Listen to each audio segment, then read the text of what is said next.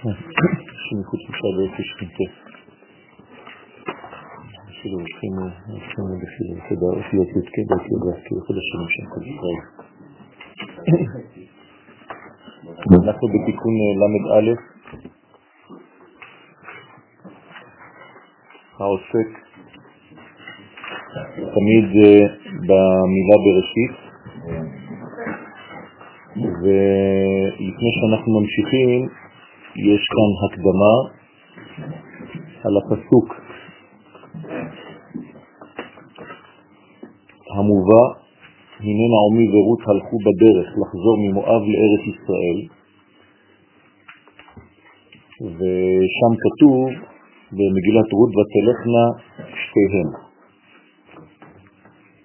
דהיינו, נעמי ורות הלכו במהירות ובזריזות עד בואנה בית לחם, ולא עמדו לנוח בכל הדרך, כי נחפזות היו לבוא לארץ הקודש. זאת אומרת שיש לנו כאן יחס בולט לחשיבות של ארץ ישראל בעיניהן של נעמי ורות,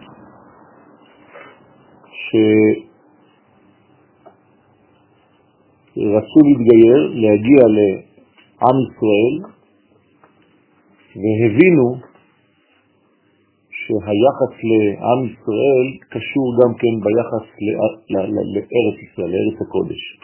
לכן יש כאן זריזות מודגשת בפסוק, ויהי כבואנה בית לחם, כשנכנסו לעיר,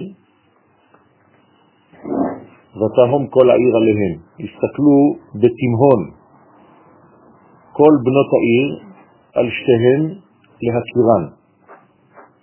ותאמרנה הזאת נעמי, שאלו אותה האם את נעמי, כי נשתנו פניה מחמת הזקנה ומחמת הרעות והצרות שעברו עליה. כן.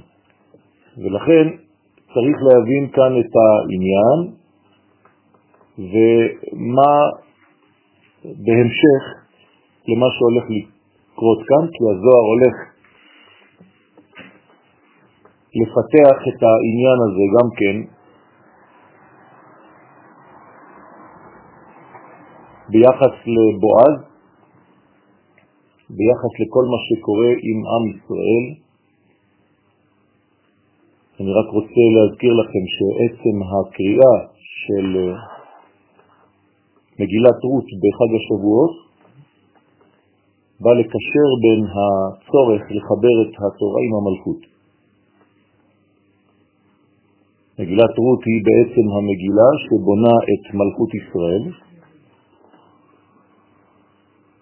ולא סתם חז"ל באו ואמרו לנו לקרוא את המגילה הזאת דווקא בזמן מתן תורה.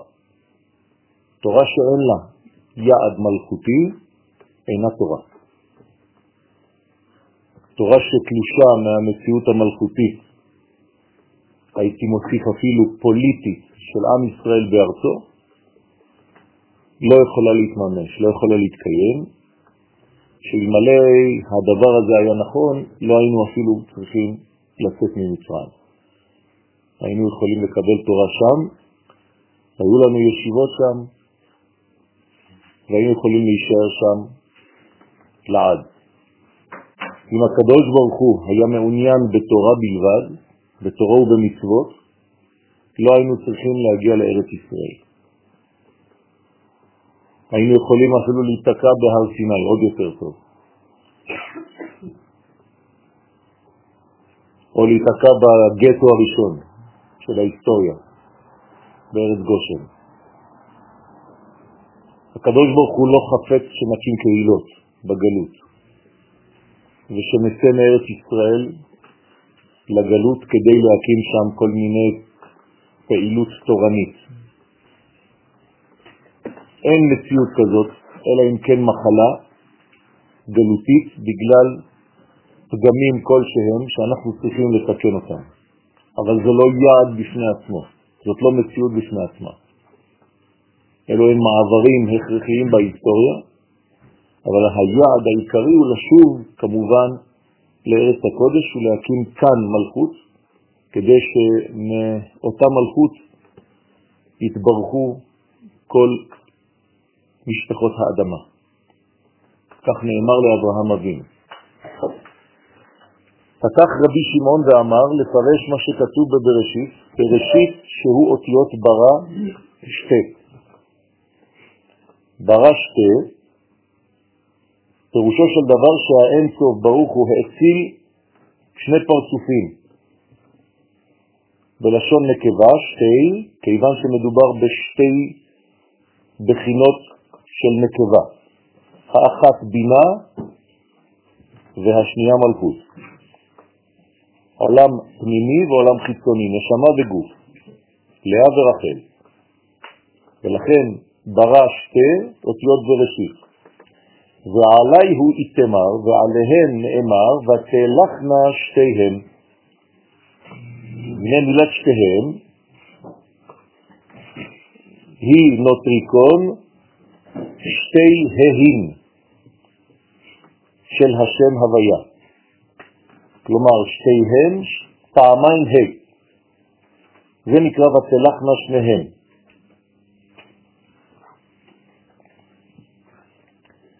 שהם בינה ומלכות שהלכו להר סיני למתן תורה. במילים שלנו, מתן תורה פירושו חיבור עולם הבא עם עולם הזה. ולכן יש השקה בין העולמות שזה בעצם היסוד הפנימי של מתן תורה, זה לא איזו זריקה של ספרים מלמעלה, אלא חיבור בין הערכים האידיאליים שעלו ברצונו התברך כשברא את העולם, ובין מימושם בעולם הזה. וזה העניין של סולם המופיע בהר סיני בכל מקום, כלומר חיבור בין העולמות, ירידת העולמות העליונים כדי להתממש בעולמנו. ביחס של נעמי ורות, נעמי היא בעצם העולם הבא. ורות היא הסבתא של המלכות בישראל, כלומר האם הראשונה הבונה את המלכות למטה. ולכן, הנה בסוגריים, הנה נעמי היא בחינת בינה, ורות בחינת מלכות. אם נחבר לרות את התורה בעצם, כמו שאמרנו שצריך לחבר את התורה למלכות, אז כיוון שבתורה יש חמישה ספרים, אז חמישה ספרים זה כנגד האות ה', והיא עצמה מלכות כנגד האות ה', לכן רות פלוס ה' זה תורה. ואמר, ואינון תרי תורות, ולכן מדובר כאן בשתי תורות. מה זה שתי אותן תורות? זון, זכר ונקבה. אבל אמרנו עכשיו שיש עולם הבא ועולם הזה, נכון, אבל מבחינת התורות יש לנו את הבחינה של תורה שבכתב והבחינה של תורה שבעל פה. אז התורה שבכתב היא בזכר, בזכר, זון, זק, והבחינה הנקבה היא בעצם במלכות, בנקבה נוקבה. זום ראשי תיבות זכר ונקבה. אז לכן הם סוד שתי התורות, דהיינו אורייתא דבכתב ואורייתא דבעל פה. התורה שבכתב והתורה שבעל פה. ובינה גם כן נקראת לפעמים תורה שבכתב. צריך להיות גמיש. אמרנו שה...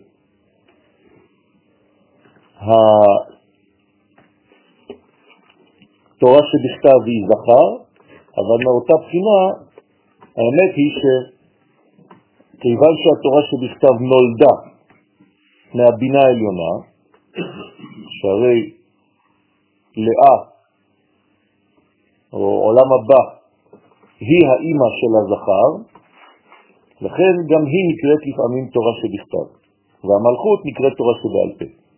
לכן סוד שתי תורות. הם סוד שתי תורות, דהיינו אורייתא דבכתב ואורייתא דבעל פה, התורה שבכתב והתורה שבעל פה, ובינה גם כן נקראת לפעמים תורה שבכתב. איך? לפי שהספירה הספירות שלה, נצח, הוד ויסוד שלה, נכנסות בזעירנטים והופכות עבורו למוחים. כן? החלק התחתון של אימא נכנס בראש של זעירנטים. אז נצח, הוד ויסוד של אימא זה כבר הראש של זה. כמובן שאימא, יש לה כאן לפני זה חסד, גבורה ותפארת, והחלק התחתון שלה זה החלק העליון של הבן.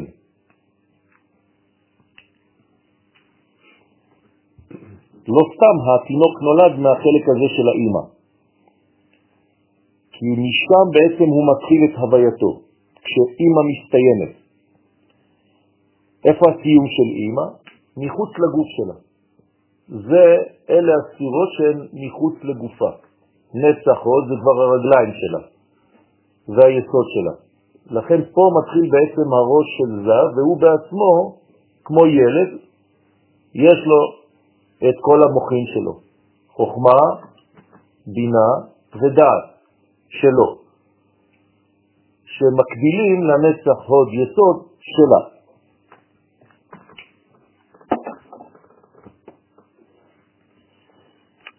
לכן זה נכנס בסוד מוחין, ותורה שבעל פה היא המלכות.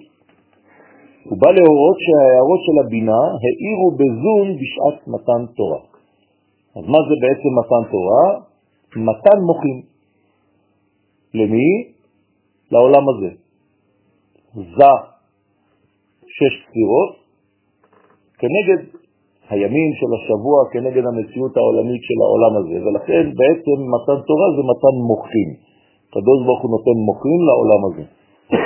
חוזר אל עולמו אחרי הצמצום, שגרם כביכול להיעלמו, להסתרו. ועוד יש לדרוש כי טרן לוחות עזלו לתורת סיני, אותו דבר, שני לוחות הברית הלכו להר סיני. מה זאת אומרת הלכו להר סיני? מאיפה הם היו? רוצה לומר ששם ניתנו הלוחות בישראל. מיד כתוב ותהום כל העיר עליהם, דהיינו כי הזדעזע כל עלמא, נזדעזע כל העולם במתן תורה. אנחנו כאן עוסקים בנעמי ורות, ותשימו לב שאנחנו בעצם עוסקים בשני עולמות, עולם הבא נעמי, עולם הזה רות, וכשנעמי ורות נכנסות בעצם לארץ ישראל, הזוהר מכנה את זה מתן תורה. כלומר, נעמי עולם הבא, הרעיון, ורות המימוש. תורה ומלכות אפשר לקרוא לזה. וזה מה שבעצם דורש את ארץ ישראל, לגלות את התורה במלכות, ולא תורה תלושה. אני מזכיר לכם שמלך ישראל צריך לכתוב לעצמו ספר תורה משלו,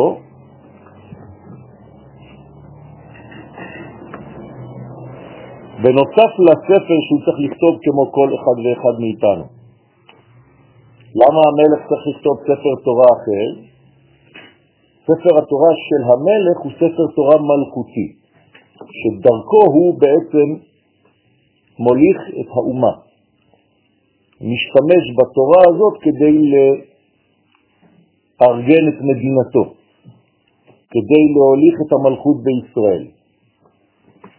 זה לא סתם ספר תורה כדי ללמוד בו, זה כדי ללמוד בו הנהגה של כלל ישראל, פוליטית. בנוסף לזה יש לו ספר תורה כמו כל אחד ואחד מאיתנו. זאת אומרת שלמלך יש מצווה נוספת להנהיג את המלכות בסגנון התורה. במילים שלנו חייבים להכניס תורה לפוליטיקה. אם אנחנו לא מכניסים את התורה של קודשא בריחו אל תוך הכנסת, יש לנו בעיה. כי אנחנו הופכים להיות כמו הנוצרים שהפרידו בין העולמות. ולכן היהדות דוגלת דווקא בהכנסת הערכים של התורה למציאות של העולם הזה, של ההנהגה של העולם הזה, שקוראים לזה היום פוליטיקה. ובשביל זה צריך שיהיו אנשים שהם שומרי תורה ומצוות בעולם הזה הפוליטי, ולא להשאיר את המדינה, שהיא בעצם מלכות ישראל, בידי אנשים שאין להם ערכים כאלה. כי אתה מפקיר את המדינה בידיים זרות.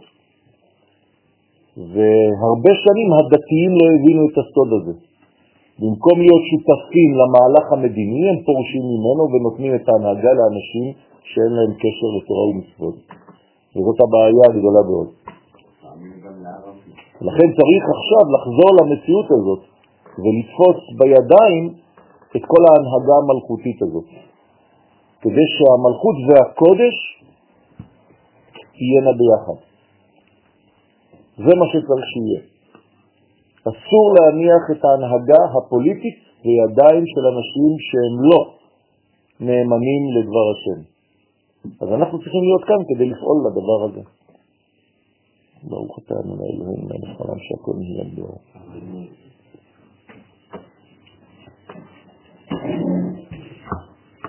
קל לדבר על תורה כמונחים של לימוד, אבל את התורה צריך לתרגם למציאות עכשווית. אם אתה לא יודע לומר את המילים כי אתה פוחד מאותן מילים, אין לך את האומץ הזה. אתה משאיר בעצם את התורה בגדר של רעיון. צריך להבין מה הם הלבושים של היום. על מה רוכב מלך המשיח? על איזה חמור הוא ירכב. אז החמור שעליו רוכב מלך המשיח הוא החמור הזה, החמור הפוליטי הזה, החומר הזה, המנגנון הזה. זה הבסיס לגילויו. יסוד כיסא מלכות השם בעולם, כמו שהגדיר את זה הרב קוק.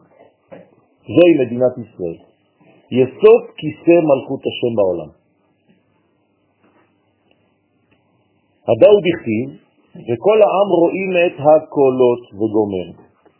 והיה רעם וינועו, שנזדעזעו מן האש הגדולה, כמו שכל הבנות כשנעמי ורות נכנסו לארץ ישראל הזדעזעו כולם, כך והיה רעב וינועו במתן תורה, נעמי ורות ירדו בסוד אחר, בגילוי אחר, בלבוש אחר, בלבוש של מה? של תורה שבכתב ושל תורה שבעל פה, או שני לוחות הברית, וזה בדיוק אותו דבר. ואמרו, ומה שאמרו הזאת נעמי, מפרש בניחותא, דאי הוא נעימו דאורייתא, הזאת נעמי. זאת אומרת, ככה צריך לשאול את זה, זאת לא שאלה, אלא הזאת. הזאת, עולם הבא, עם זאת, עולם הזה. העליונה, בינה, פלוס זאת, הזאת, נעמי. כלומר, שאמרו זו הנעימות של התורה, כמו שכתוב דרכיה של התורה, דרכי נועם. אז נעמי היא בעצם הנעימות הפנימית של התורה, שהיא התורה הפנימית של עולם הבא.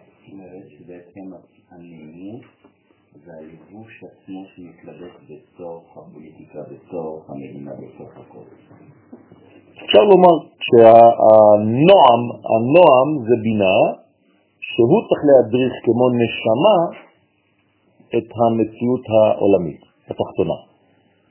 חייבת להיות נשמה בעם ישראל. כלומר, אנחנו לא יכולים לנהל מדינה, לנהל מלכות, ממלכה, תקראו לזה איך שאתם רוצים, בלי ערכים של תורה. הקדוש ברוך נתן לנו תורה לא כדי שנלמד אותה בישיבות. הקדוש ברוך הוא נתן לנו תורה כעת של חיים, כעצה איך לתרגם את חיינו לפי אותם ערכים. אז אם תחת כל כיסא של כל שר בממשלה שלנו אין תורה, אז זה בעצם חז ושלום הפרדה בין העולמות. זה ניתוק בין העולם הבא ובין העולם הזה. וזה כשלעצמו חז ושלום הנזק הגדול ביותר. אנשים לא מבינים את זה. הם כל הזמן חושבים שצריך להפריד דת ומדינה, וזה ההפך הגמור. אבל התורה הזאת הייתה אלפיים שנה בחוץ לארץ. לא, לא הייתה, היא פשוט, היא נלמדה, לא. הערכים שלה נלמדו בחוץ לארץ. איך היום זה מתלבש בארץ ישראל? פשוט מאוד, זה לא בנוי לחוץ לארץ. לחוץ לארץ זה רק בגדר של הציבי לך ציונים. אבל שם שמרנו אותה. בסדר, שמרנו אותה. כזיכרון שאי אפשר לממש אותו. מלכות לא יכולה להתבצע בחו"ל. כדי להיות מלך בחוץ לארץ, אתה נכנס לכלא, איך אני יודע? נכון? מי שיש לו כסף משל עצמו. תתאר לעצמך שבצרפת היהודים עכשיו, הקהילה היהודית ממציאה כסף משלה, צבא משלה ועצמאות משלה. אתה נכנס לכלא. אז אין דבר כזה מלכות בחוץ לארץ. לא יכול להיות מלך, ועוד יותר, פחות מזה, מלך משיח בחוץ לארץ. אין דבר כזה. לא קיים, חיה כזאת לא קיימת. לכן זה עניין של תורה שהיא קלושה, ועל זה אנחנו מדברים. זה לא הערכים של התורה שאתה למד שם, זה לא מספיק. התורה היא לא מתלבשת במלכות, וזה בדיוק השיעור שלנו עכשיו, אז התורה, כן, כל האומר אין לי אלא תורה, אפילו תורה אין לו. זה לא זה תורה. תורה זה חייב לבוא עם מלכות, כל הזמן. לכן בענייננו, בספירות, ואירנטין זה תורה. מלכות זה מלכות. אם אין תורה ומלכות, אין בניין. המלכות לא מגלה שום דבר חד ושלום. אבל כדי שהדבר הזה יעבוד, צריך להביא תורה פנימית שהיא דרכי דרכי נועם, עולם הבא. אצלנו נעמי. ונועם הוא סוד הבינה, שמספר נועם, תיקח את הגמטריה של המילה נועם עם הכולל, הוא קסה. כלומר מספר אהיה דיודים, שהוא רומז גם כן לבינה. כן, כמה זה נועם בגמטריה? 50 ועוד 70, 120 ועוד מ', 160, נכון? אז זה בעצם עם הכולל 161, זה נקרא שם קסה. מה זה השם הזה קסה? זה שם אהיה, כשאתה ממלא את השם הזה באותיות י', ואז הוא נותן לך את המספר הזה של קסה, של 161, והוא רומז לבינה. הגם שמקור התורה הוא באבא, כי האבא זה החוכמה, אבל משם אין אנחנו יכולים לקבל את התורה. אנחנו לא מקבלים את התורה ישירות מאבא, למרות שהיא נפקה משם. עד שנמסרה התורה לבינה. במילים פשוטות, אי אפשר לקבל תורה מצד זכר. כל תורה חייבת לבוא מצד הנקבה, ולכן אתה חייב מלכות. אם אין מלכות, אין תורה. לכן האומר אין לי אלא תורה, בלי המלכות, אפילו תורה אין לו, כי הוא לא יכול לקבל תורה. בלי מלכות אי אפשר לקבל תורה. עכשיו, מלכות זה לא סתם מילים, זה לא סתם ספירה. אמרתי לכם, צריך לתרגם את זה למציאות. מלכות, יש לזה הלכות, לא קבלה, הלכות. וההלכות קובעות שכדי להיות מלך צריך שלושה דברים. רמב"ם, הלכות מלכים. אז אי אפשר לדלג על מה שמעניין אותנו ולקרוא את מה שמעניין אותנו. אז מה זה מלך? צריך להיות קודם כל בארץ ישראל, צריך להנהיג מדינה בצורה שהיא עצמאית, כלומר צריך עצמאות, צריך כסף, מטבע של המלך, וצריך צבא, מערכת ביטחון של המלך. אין לך את הפרטים האלה, את התנאים האלה, אין מלך. תפסיקו להמציא דברים.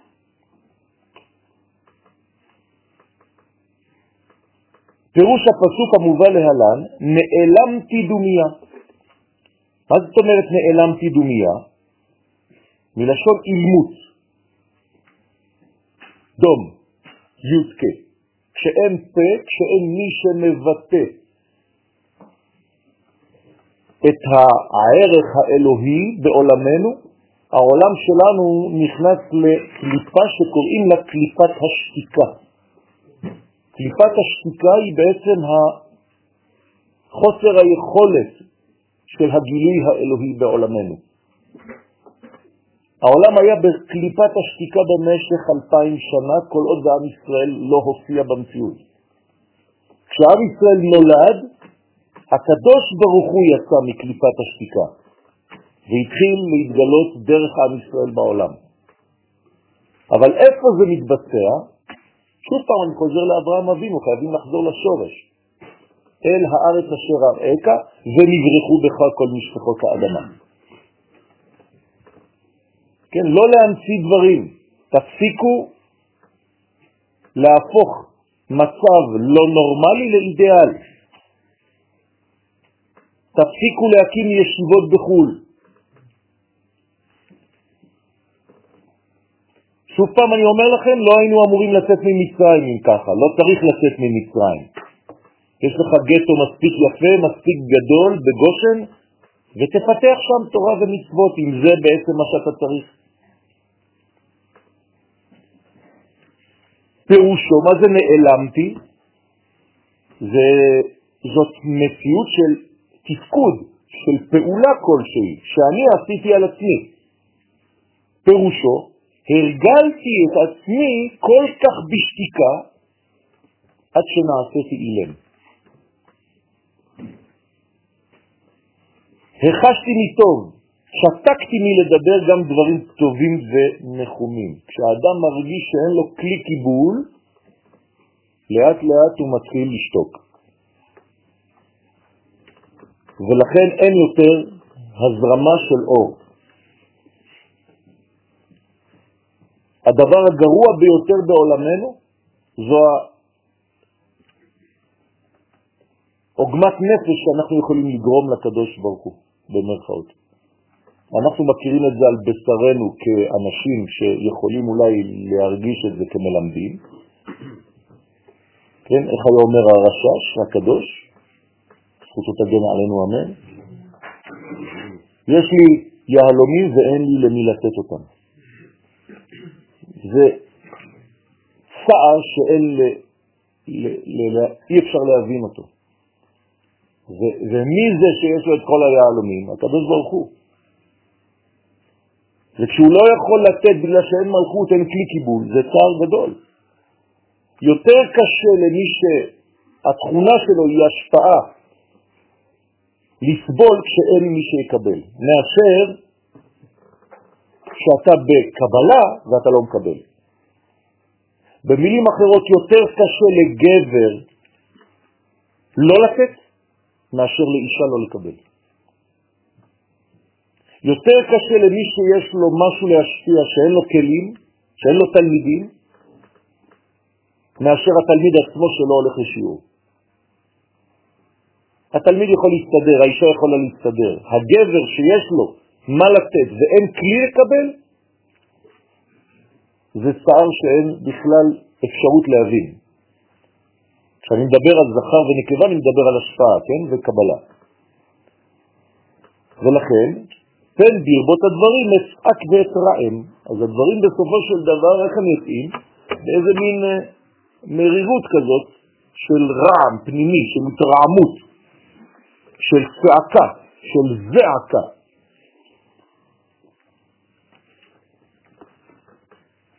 בלשון התורה זה תמיד וערב.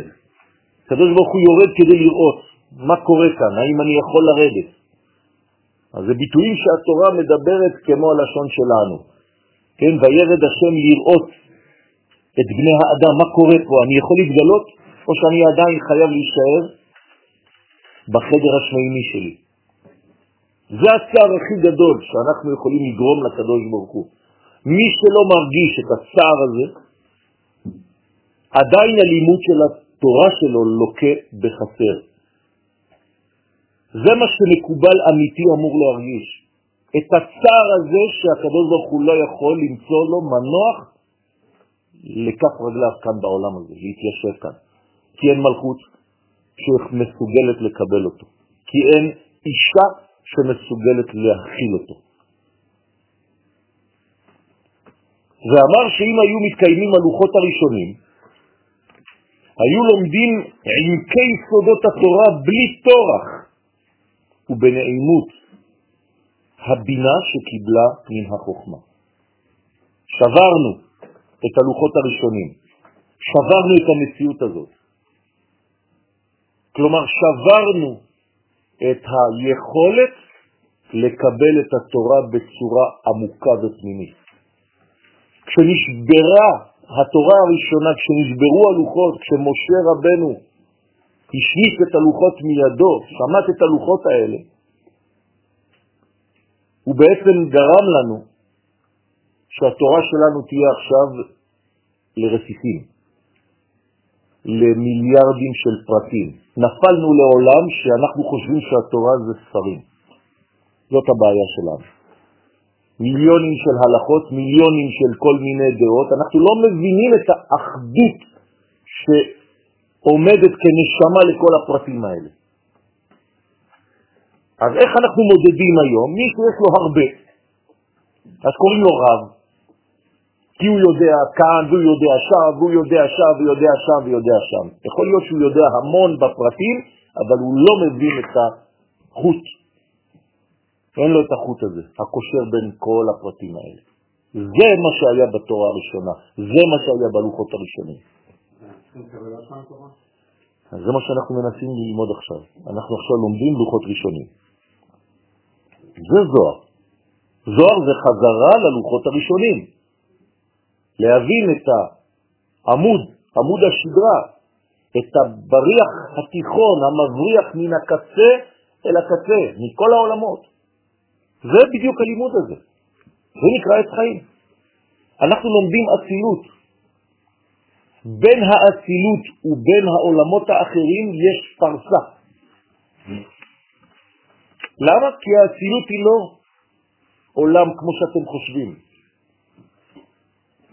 כן, אני זוכר בישיבה כשהרב היה רוצה ללמד אותנו, סתם רק כדי להמחיש מה זה אצילות, הוא היה עושה לנו עולם כזה,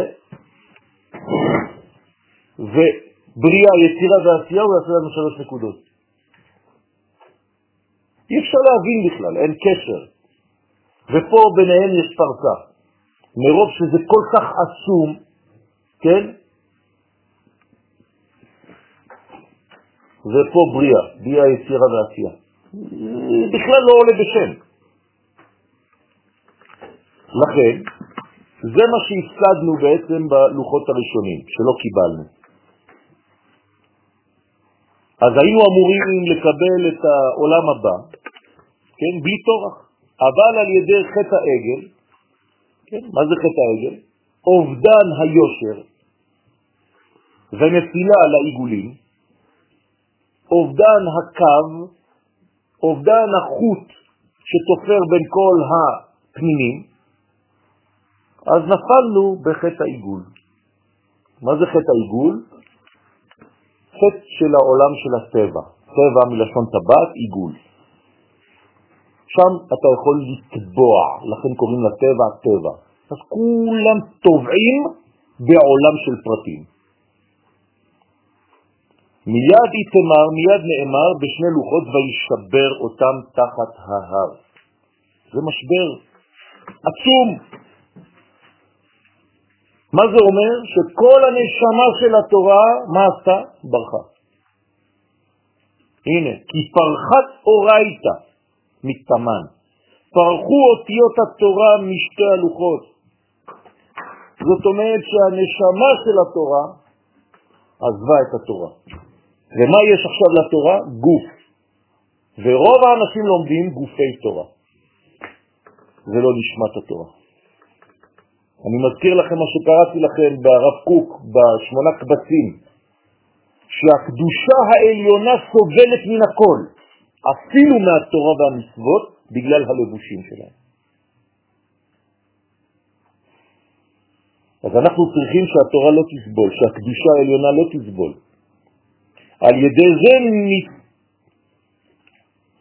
נתייקרו אבני הלוחות כן? על ידיו של משה ונפלו. במילים אחרות, היו כבדות. כשהאותיות בתוך הלוח, אתה לא מרגיש את הכובד, את המשקל. אבל כשאין כבר נשמה לתורה, התורה שאתה לומד הופכת להיות כבדה. ולכן הילדים של הדור האחרון, של דור המשיח, קשה להם עם הלימוד שהוא רק בפשט, כי זה כבד, כי אין להם נשמה. אם היית מלמד תורה נשמתית, זה היה אוויר, זה היה חמצן. ואז באמירת השכינה, אני זוכר בפעם הראשונה שלמדתי חברותה, לא חשוב, עם רב גדול, הוא אמר לי, נכנסתי למערכת של חנק. תודה רבה שהבאת לי את התורה הזאת למקום הזה. אני פשוט נושם. זה בדיוק העניין. אני מלאה הלכתי, דהיינו לתורה דסיני, להר סיני, רוצה לומר במוחין דגדלות של חוכמה, בינה ודעת, בבחינת אותיות י' כ' ו' בשם הוויה. וכען ואתה אחר חטא העגל נאמר ורקם השליבני. הלכתי מלאה, חזרתי ריקה. אתם רוקנתם את הנשמה שלי, הורדתם ממני את הלשד הפנימי, וריקה מקיבני השם, כי על ידי חטא העגל הסתלקו ממני כל המוחים של י' כ' ו', ונשארתי רק עם האות האחרונה שלי בסוד, אילם. האות ה' לבד היא אילמות. אין לה יקו. יקו זה שלוש אותיות ראשונות. י' כ' ו', שזה כל המוחים שאמורים למלא את הה' האחרונה. י' כ' וו' ממלאות את הה' האחרונה. אם לא הה' האחרונה זה אילמות. חז ושלום. נעלמתי דומיה. דום י' כ', אין יותר י' כ'. אז מה זאת אומרת מלאה? בהתחלה היא הייתה מלאה, פרש כי מלאה אותיות מלא י"ק, שהם המוחים בחוכמה ובינה שהם סוד י"ק, שמקבל את השכינה על ידו, על ידי ו' וזעיר אנפין. י"ק דרך הצינור, ו' למלכות. ואומרת, וכען, כען זה עכשיו, בארמית, ועתה אחר חטא העגל, פרח מיני מלא דאי הוא י' כ'. אז עכשיו האותיות האלה, שזה בגמטריה טל, במילוי, 39, שראשי מימי הטל, אז כל זה הלך, ולכן היא נשארה אילמת. אז יקו פרח ממני, כן, ירמיהו, יהו, ירום, ברח, למעלה, יהו. לכן זה הנביא של הגלות. כלומר, מה יש בגלות? אין. אין מה? י' כבש, אין מוחים. זה ירמיהו. אז צריך לבוא נביא שיושיע את זה. לכן יושיע, ישעיה, יהו. או אל יהו. זה הסוד. למה הקדוש ברוך הוא שולח את אליהו הנביא לפני בו יום השם? כי צריך למלא קודם כל את המוחים.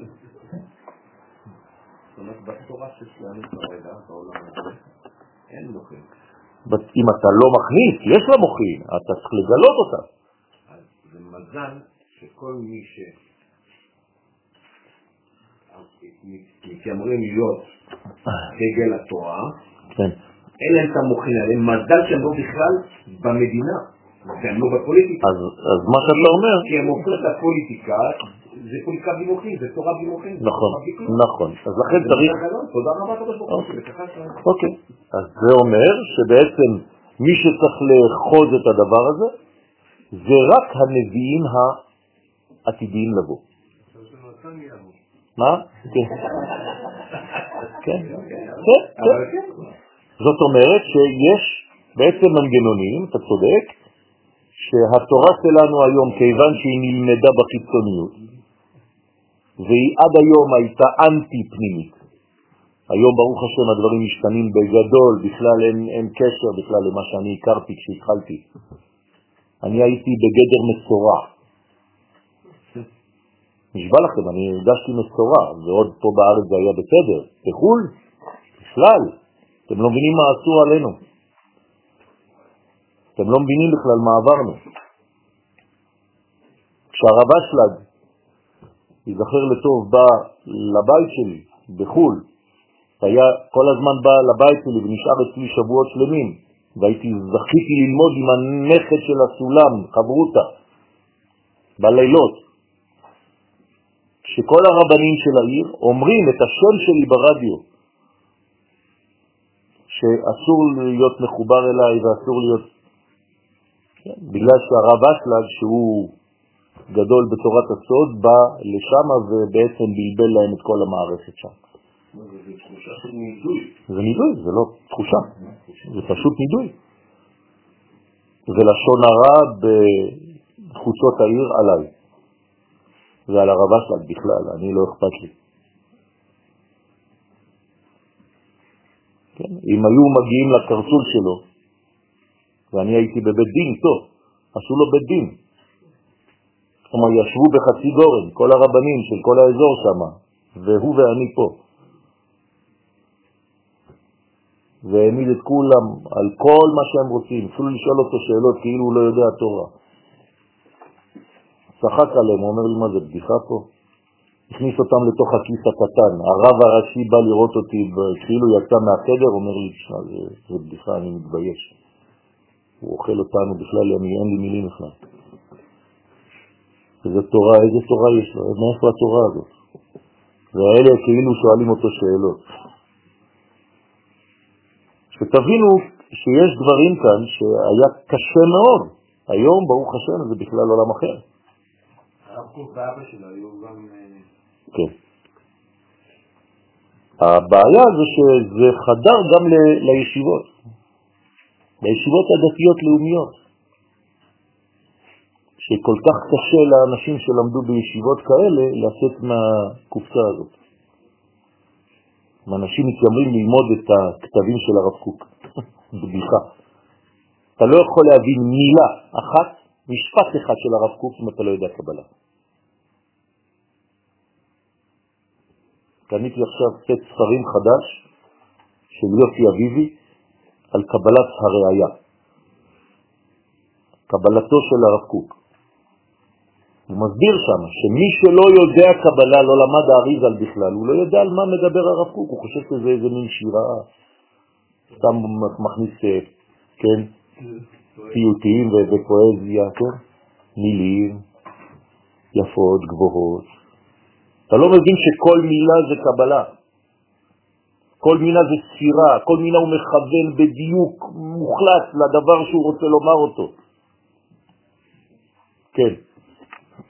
לגבי ירמיהו וישעיהו, שאמרת לפני כן, אף על פי שירמיהו ידע שעומדים לצאת כולם לגלות, וזה לא יעזור מה שהוא יעשה, הוא ידע שבשעות האחרונות הוא מצליח לקנות אדמה לארץ ישראל. זה לא משנה, הוא, הוא מנבא על הגלות.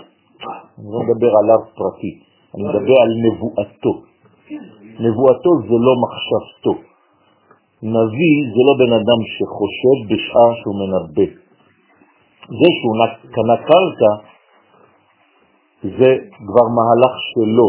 כשהקדוש ברוך הוא אומר לו, אתה אל תתעסק בדברים שאני אומר לך.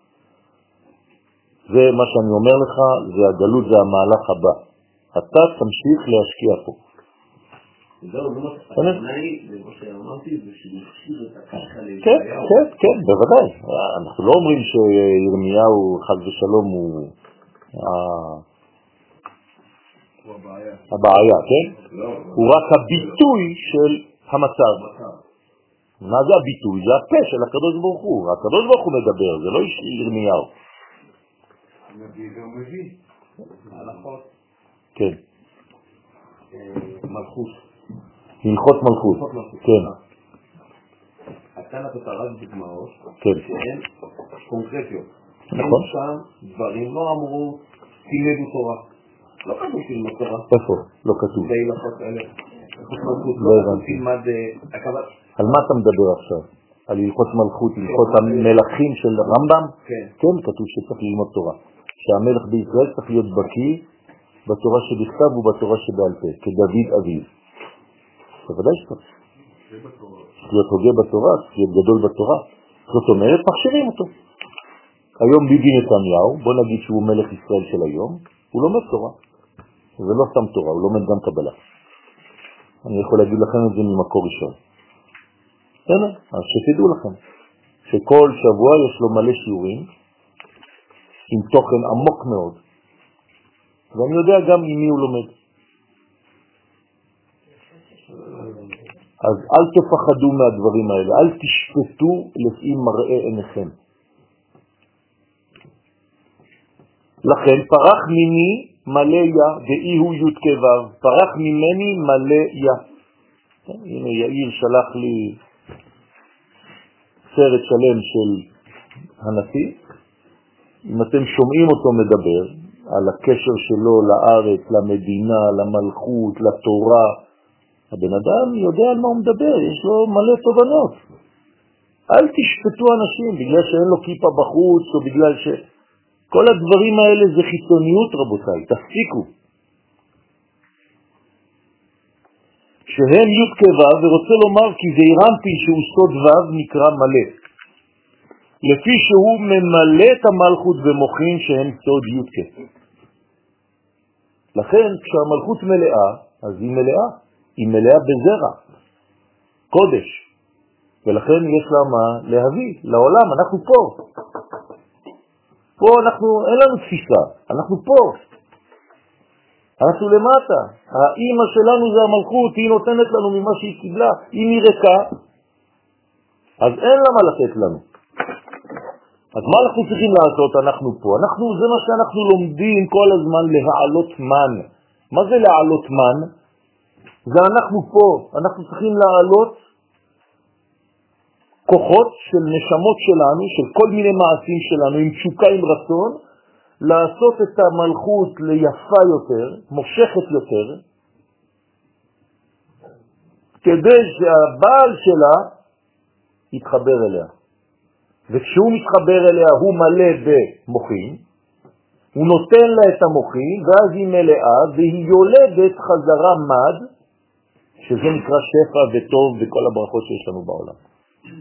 כלומר, כל מה שאנחנו מקבלים בעולם הזה, זה רק מה שאנחנו בעצמנו השקענו, העלינו, כמו עדים, כדי לגרום לזיווגים העליונים.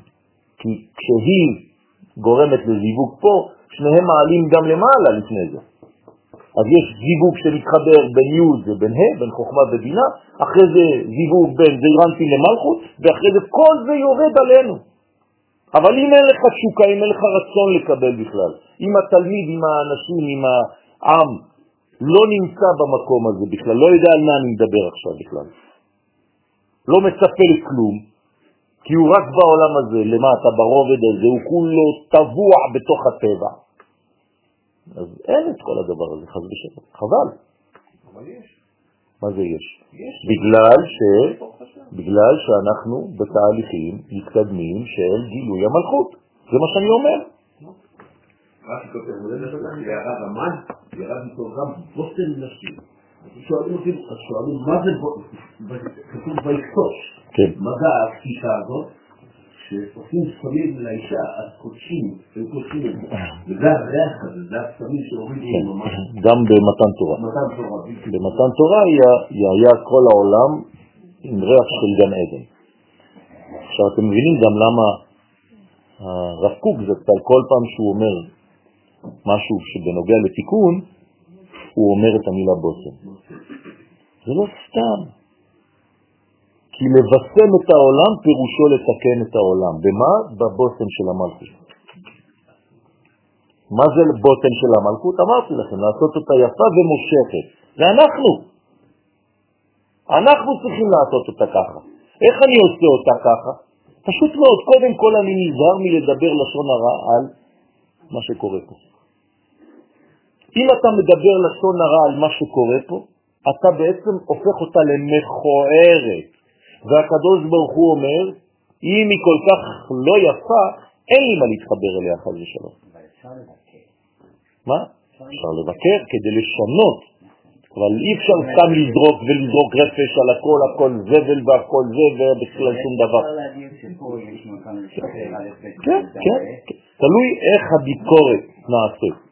אם זה ביקורת כדי לתקן, או ביקורת כדי סתם לזרוק. תלוי מה הרגש שיש, לא נכון. מדברים. הכוונה, כן. הכוונה שלך. אם זה נובע מתסכול ומתסכול, נכון. זה דבר מאהבה, בדיוק, בדיוק. והשתערת ה' יחידה, אז חד ושלום אסור לנו להשאיר את ה' את המלכות יחידה, היא כבר יחידה בעולם. אנחנו יחידים בעולם. אין, העם לבדד ישכון, כל האום, כל הזמן הכל, הכל נגדנו, כל העולם נגדנו.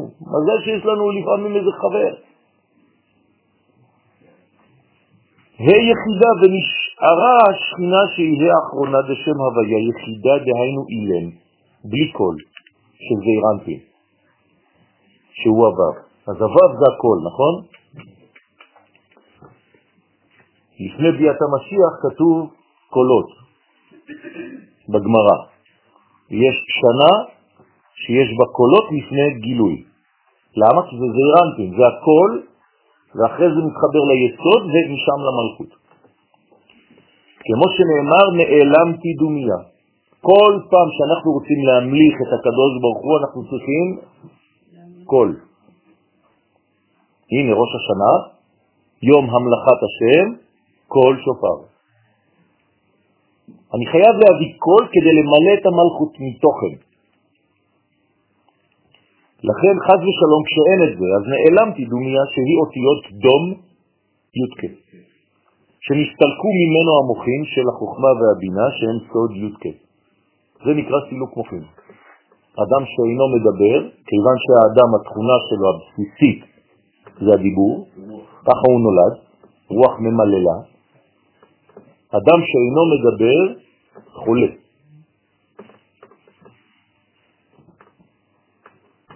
וכשאדם חולה חז ושלום, אז ה... מה קורה לו מבפנים? המוחין עזבו אותו. כי מה זה מחלה? זה חול. כלומר, אנטיתזה של קודש. מחול, מחלה. אבל כשהקדוש ברוך הוא ממלא את האדם הזה ודרך הדם זורם את הנשמה לכל החלקים, אין איבר שיכול להיות חולה. כלומר, כמה שאדם חולה, כמה שהוא בעצם ממחיש שהנשמה עכשיו ברגע הזה של המחלה לא זורמת באיבר הזה שהוא חולה. ולכן אנחנו צריכים להזרים את הקדוש ברוך הוא בכל העורקים, בכל הוורידים שלנו, ואותו דבר בעולם. אז השתיקה הזאת היא מחלה. החשבתי מטוב באי הוא שגם אות וו בזרנטים נקרא טוב, הסתלק ממני, נשארתי בלי מוחין. בלי מוחין אין שמחה, בלי מוחין אין ברכה, בלי מוחין אין גאולה, בלי מוחין אין אהבה, בלי מוחין אין שפע. כל מה שאנחנו מבקשים זה רק מהגילוי הזה של המוחין.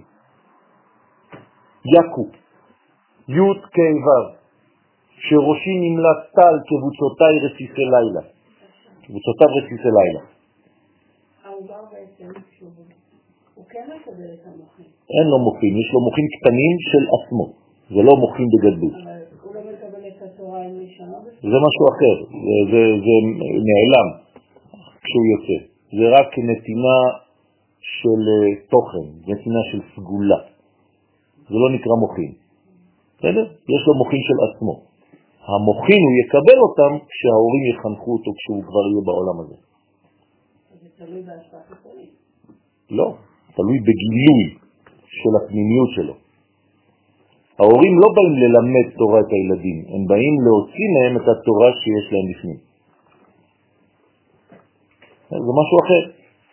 תפסיקו להכניס אינפורמציות. הילדים שלנו מלאים כבר. צריך רק לגלות אותם כמו מגנט. זהו. נכון, ללמוד מי הם, זה נקרא זהות. סיימתי אה, סמינר של, של שנה שלמה השבוע באשדוד, של אה, לא יודע כמה עשרות שיעורים שנתתי במשך כל השנה, זה היה השיעור האחרון. כן, כל הנושא של כל השנה, שהייתי מגיע לשם, פעם בחודש, זה היה רק על הדבר הזה. זה אנשים למדנים, זה אנשים, אה, כן, הכי, הכי, כן, הכי צעיר מביניהם זה כבר אנשים משכילים, כן, שלומדים תורה, לומדים פילוסופיה, לומדים דברים מאוד מאוד מאוד גבוהים, ועשינו סבב של כל העניין הזה שקשור בזהות הישראלית הזאת, כדי להבין מי אני. דבר אחר, פירוש אחר על מה שכתוב, התלכנה שניהם, שתיהם, כתוב שתיהם, כן, ולא שתיהן, גם זה. שאלה בפני עצמה, רומזות על גוף ונפש, כן, כמו שאמרנו מקודם, של אדם התחתון, נעמי היא הנפש, כלומר הנשמה, ורות היא הגוף, המלכות. לאן אתר אזלו, אנה הם הולכים יחד, משיב לבית קברה, לבית הקברות. מה זה הולך לבית הקברות? מפרש כי גוף יתדן ויתרכב, כי הגוף נידון, כן, בדיני חיבוט הקבר ונרכב בקבר, שאז נגמרים עונשי הגוף, ונפש יתמר בה, הנפש נאמר בה ותגל מרגלותיו ותשכב. שיורדת לשכב בקבר בעצמות הגוף ובעצמות הגוף, בסוד הבלה דגרמה עד תחיית המתים. אז הגוף נכנס לתוך הקבר, ומעל הקבר יש מה שקראנו ודיברנו על זה כבר שבת שעברה, הבלה דגרמה, ניצוץ, שהוא בעצם הרוח שמקשרת שכשתהיה תחיית המתים, אז הדבר הזה שהוא למעלה מהקבר, הנשמה תעבור דרכו ותיכנס חזרה לגוף. מה? תמיד זה קבר, אבל זה לא, זה לא, כן, זה, זה, זה מעבר מבטן לבטן. אז האיבר שממנו יוצא התינוק נקרא קבר, גם אצל האישה, כן, גם ש... כן, קוראים לזה קבר האישה. במילים אחרות, כל תינוק שנולד זה תחיית המתים. קם סבא חד, קם זקן אחד מהנשמות שבאו מגן עדן, לשמוע ולגלות סתרי תורה לרבי שמעון ולחבריו. תמיד יש נשמה שבאה כעיבור לעזור ולשמוע וגם להוסיף דברים. ואמר לרבי שמעון, אז אותה נשמה באה ונותנת עכשיו אינפורמציה מאיפה? מהעולם הפנימי, מעבר למנגנונים של הגוף, מהיושר. היושר זה שם הוויה, העיגולים זה שם אלוהים. שם אלוהים זה הטבע, 86. לכן זה בלשון רבים, כי הטבע שלנו הוא רק ריבוי. פרטים, פרטים, פרטים, פרטים. שם הוויה זה השם של האחדות, של היושר. היושר בתוך העיגולים זה שילוב של שם הוויה עם שם אלוהים. אדוני הוא האלוהים, אדוני הוא האלוהים. כן, יפה לצעוק ולשיר ויכול להימשך דקה שלמה, אבל אתה צריך להבין מה אתה אומר בכלל. לא. נכון, צריך לשלב את זה. עכשיו, מה זאת אומרת שאדוני הוא האלוהים? זה אומר שאתה צריך לשלב את היושר עם העיגולים. וכשאתה משלב ביניהם, אתה מוצא את המעבר שמכניס אותך אל הקודש פנימה. זה מעבר סודי, קוראים לו יבוק. 86 פלוס 26, 112, יבוק. אם אתה לא מוצא את היבוק, אתה לא יכול לעבור. ואתה נשאר בחוץ יחד עם 70 אומות העולם. ולכן יעקב העביר את המילה יבוק מהשם שלו ונשאר עין שזה 70 אומות העולם. ואחרי זה הוא יכול להשפיע. לכן מעבר יבוק זה חזרה לארץ ישראל. ואמר לרבי שמעון, בוצינה קדישה מאור הקדוש, חזור בך ממה שאמרת. הוא בא לתקן אותו. אומר לו, מה אתה אומר? שנעמי ורות רומזות על גוף ונפש? אלא עורפה היא הגוף. אבל רות היא כבר נשמה, היא כבר נפש.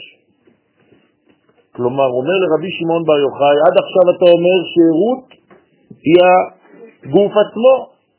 זה לא נכון. שותפו דילה נעמי, השיתוף של הנפש היא נעמי הרומזת על נשמת החיים. אז יש לנו בעצם עכשיו שלוש מדרגות. יש לנו את הגוף עצמו שזה אורפה, כך אומר הזקן, יש לנו את הנפש שזו רות, ויש לנו את הנשמה הפנימית שזו נעמי. אז נעמי בדינה, רות בנפש המלובשת במלכות, אבל זה לא גוף. ויש את הגוף החיצוני, שזה עורפה. מה זה עורפה? בגלל זה לא עורפה הייתה חלק מ... היו שלוש נשים. בסדר? כן. שלוש הם היו בהתחלה. העורפה הייתה נשואה לבן שלו, לאחד הבנים. בסדר. מה? היא עזבה בדרך, פרשה. יפה. אז בוא נראה. אז בוא נראה שהיא הנשמה בינה, מחלון רוחה, מחלון וכיליון זה הבעלים, אז מחלון כן אחים, מחלון רוחה, מחלון רומז על הרוח שהוא מזעירנטין, הוא מפרש יותר גופה דאי אורפה, הגוף נקרא אורפה, לפי שהוא כן חזרה עורף לגבי נשמה. אתם מכירים את הסיפור או שאתם לא מכירים את הסיפור? אז אולי תביא תנ"ך, נקרא את הקטע.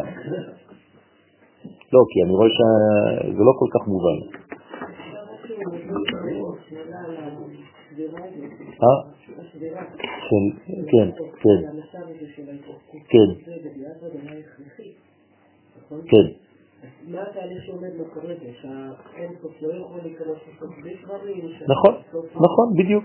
כל פעם שהאין סוף נכנס לעולמנו, יש משבר. כן, כן, וכדי לצמוח מחדש. אז השאלה הנשאלת, למה הקדוש ברוך הוא נכנס בכל זאת, אם הוא יודע. שזה יישבר? תשובה, מה התשובה? לא.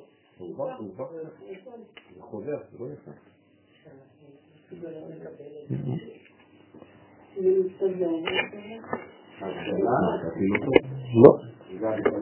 לא. שגם כשהכלי לא מוכן, צריך לתת לו את האינפורמציה. וזה מה שבעצם יחשל אותו, יבנה אותו. תודה רבה. אתם מבינים? גם כשהכלי לא מוכן, צריך לתת, צריך לזרוע את האינפורמציה הזאת, כי זה נכנס לאט לאט, זה, ככה זה נבנה. אי אפשר בבת אחת. כל דבר כאן זה תהליך. למה כל הגאולה, מי שלא מבין גאולה, הוא חושב שזה עכשיו מיידי. ומי שמבין גאולה הוא מבין שזה תהליך.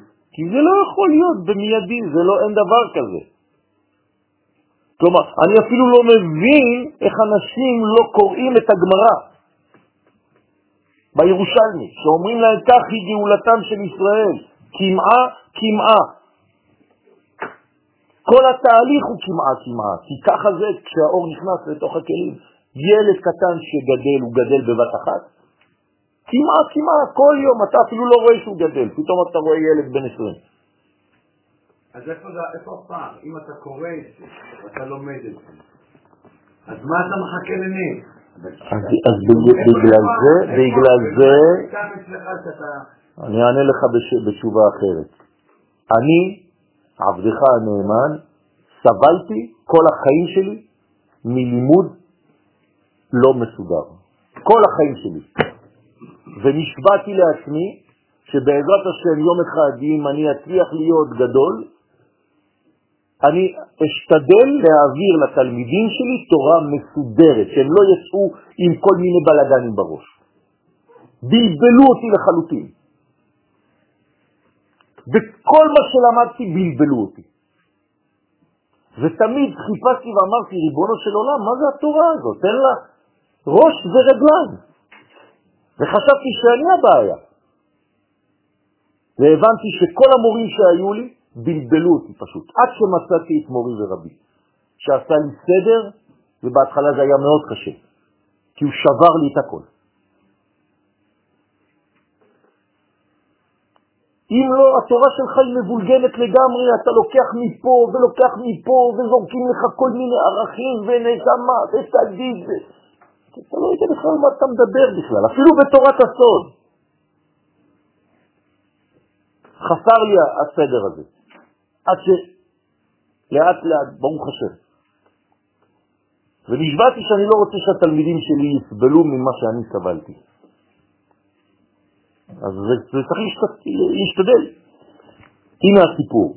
ויהי בימי שפות השופטים, היה רעב בארץ ישראל, אני מתרגם לכם בלשון שלי, כן?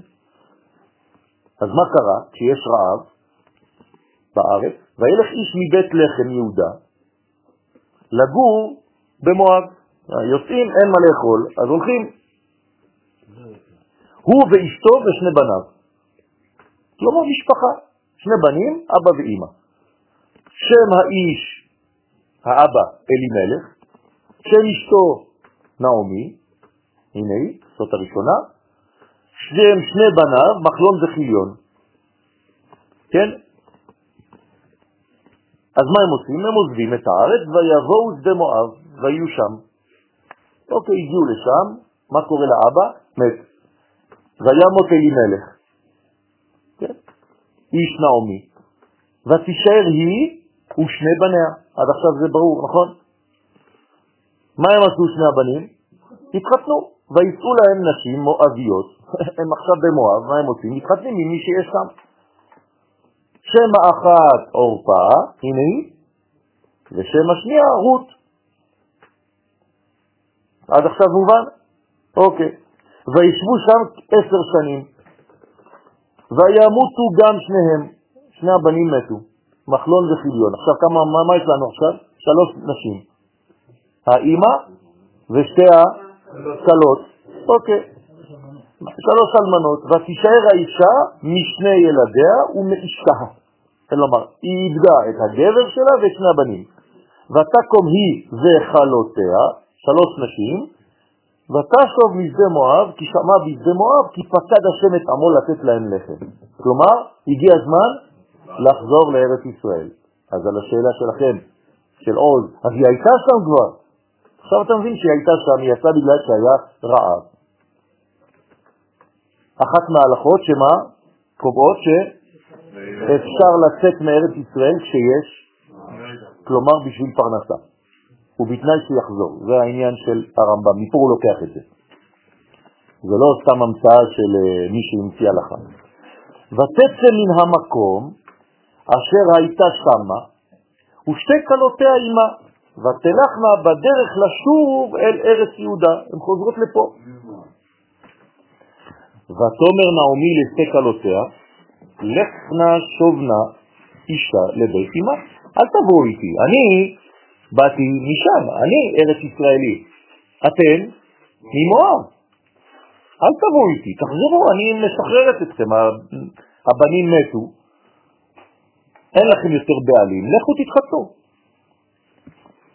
יעשה השם עמכם חסד, אני מברכת אתכם, תצליחו, כן, להתברכו. כאשר עשיתם עם המתים ועמדי, כלומר, כמו שעשיתם חסד איתי ועם שני הבנים, ייתן השם לכם ומצן המנוחה, אישה בית אישה ותשק להן, אז היא נותנת להן נשיקות, התחילו כולם לבכות, וזהו, ותיתנה קולן ותתקנה. ותאמרנה לה, כי איתך נשוב לעמך, אנחנו לא רוצות, אנחנו רוצות לחזור איתך, אנחנו רוצות לבוא איתך. ותאמר נעמי, שוב נא בבותיי, למה תלך מה עימי? אין לי כבר בנים לתת לכם, למה אתם רוצות, מתעקשות? כל מה שהיה לי להוציא מהעין שלי, הוצאתי. עוד פעם, שובנה בנותיי, לכאן כי זקנתי. אני גם בכלל לא יכולה עוד להביא ילדים, כאילו אולי הם חשבו, כן, עוד פעם אני אביא ילדים כדי שתחכו, שיתחתנו עוד עשרות שנים.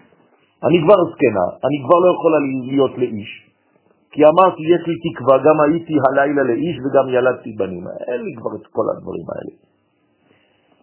וכו' וכו' וכו'. אז כולם התחילו לפקוד, ותישנה כולם ותבכנה, עודה, כן? ותשק עורפה לחמותה, אז מה עושה עורפה? היא כבר משתכנעת, כלומר אור... אה, נעמי הצליחה לשכנע אחת מהן. אבל ורות דווקא בה, רות לא רצתה. רות אמרה לה, ותאמר הנה שבה יבימתך אל עמה ואל אלוהיה, שובי אחריה גם את, לכי גם אם, עורפה היא הלכה, למה תשארת פה? ותאמר רות, אל תפגעי בי, תפסיקי. לעוזך לשוב מאחרייך, כי אל אשר תלכי אלך, ובאשר תליני אלין. עמך עמי ואלוהיך אלוהי. הנה הגיור הראשון בהיסטוריה. כלומר, מה קודם למה? עמך עמיך, לפני התורה. אני רוצה להיות שייכת לעם ישראל, ואחרי זה אלוהיך אלוהי בוא נלמד תורה. זה גם נעשה ונשמע. אה? אה, כן, נכון. אחר כך מתחתנת, והפך להיות אימא של גוליית. זה מעניין שמה שיצא מפה, הורגת מה שיצא מעורבה. נכון. ובאשר תמותי אמות, ושם אקבר, כה יעשה השם לי וכה יוסיף, כי המוות יפריד ביני ובינך. עד שלא ימות, נמות, אני איתך. זהו, וזה, הבנתם רק את הרקע. תודה. מה? לא. זה הגיור. שם הם... לא. לא. מה? כן. אין, אין, במצבים שמה, כן, לקבל את המימד של האמונה באל אחד, בקודשא בריחו, זה נקרא גיור. כנראה שעד אז הם לא, לא עשו את זה. ההליכה לארץ, הכניסה לארץ, זה בעצם... לא, לא. יכולה להיכנס לארץ ולהישאר גויה. הערבים שגרים פה, הם לא יהודים. לא, לא. זה לא, זה לא עניין של תורה עכשיו, זה עניין של האם אני רוצה להיות שותפה להיסטוריה ולכאבים של העם הזה. אז הרצון הזה זה לא מספיק בשביל... אז היום צריך עוד מהלכים. אוקיי, יש מהלכים שהיום אנחנו לא מבינים אותם ביחס למה שהיה אז. בסדר, יש מלא מנגנונים כאלה. למשל היום אם אדם מתגרש ואשתו הולכת עם גבר אחר, אסור לו לחזור אליה, נכון? אז למה עמרם עשה את זה? אבא של משה רבנו. בוודאי, בוודאי. עם מי הלכה, אשתו של עמרם, יוכבד? הולידה מאיש אחר שני בנים. היא התחתנה עם אליצפן. ושילדו את אלדד ומידד, ואחרי זה הוא התחתן איתה בשני. תסתכלו במדרשים. פלא פלאות. על כל פנים בואו נחזור. כל הדברים המקדשים עם... לא פשוט, לא פשוט בכלל. אז זה מה שעכשיו הנשמה של הזקן אומרת. אומר לרבי שמעון בר יוחאי, חזור בך. כן? רוצה לומר, כן, נכון, לגבי נשמה. אז חזר אורפו כנגד הנשמה. רוצה לומר, הנשמה מעוררת את הגוף ליראת השם. זו הפונקציה של הנשמה, לעורר את הגוף. הגוף לא צריך להיות כמו סוס פראי שעושה מה שבא לו. הנשמה צריכה לשלוט על הגוף, במילים אחרות. אם הנשמה שלך לא שולטת על הגוף, ובהרחבה, אם עם ישראל לא שולט בעולם, ולא מדריך, מלשון לא שולט, כמו שאתם חושבים, אלא מדריך את העולם, העולם הזה הוא כמו סוס פראי שהולך לסתם, לעזאזל, חז ושלום. לכן הפונקציה, התפקיד של עם ישראל בעולם הזה, זה כמו גוף ביחס לנשמה. הנשמה זה עם ישראל והגוף זה אומות העולם. ועם ישראל צריך להדריך, כי זה חלק אלוה ממעל. עם ישראל זה חלק השם עמו. אותו דבר מה שאומרים על הנשמה אומרים על עם ישראל. זאת אומרת שעדיין היה שם איזשהו כישלון, שהופעה לא הגיע לארץ?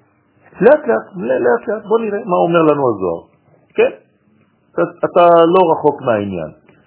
ובעצם זאת לא הייתה נאומי. כן, זה מה שאמר צוריאל, אז מה, הגוף הלך לאיזשהו מקום והנשמה הלכה ל... בעצם נעמי, התפקיד של נעמי הייתה לנסות לראות את הגבול של הרצון, אבל התפקיד של רות הייתה לשכנע אותה להישאר, כי אמרנו שזה היחס של גוף ונפש. בוא נראה, בוא נראה מה קרה, נכון. זה מחלה אוטומונית. מה?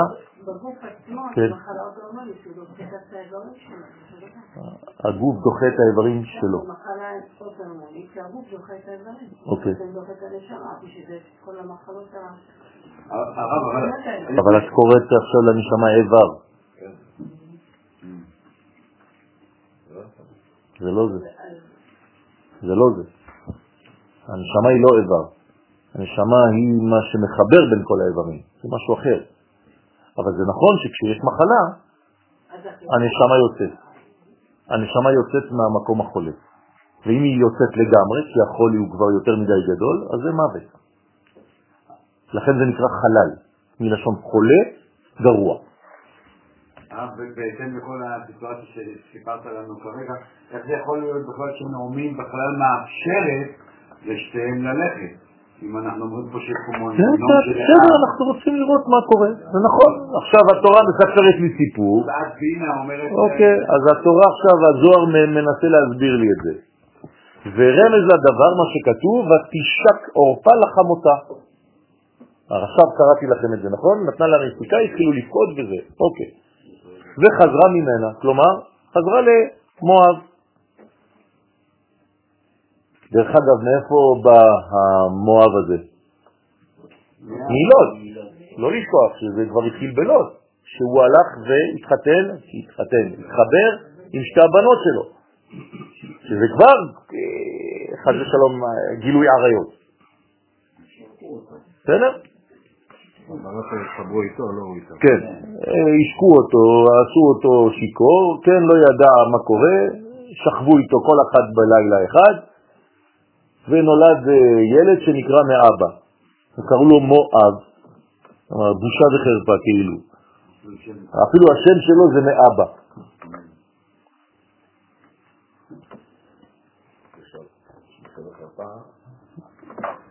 אבל יש, משהו בזה. בוודאי, אבל אנחנו מבחינה שלנו צריכים להבין שאנחנו בעולם הזה. כן. אתה לא צריך להצביע ברגליים כדי לעשות כל מיני תעלולים, בגלל שבתורה עשו תעלולים.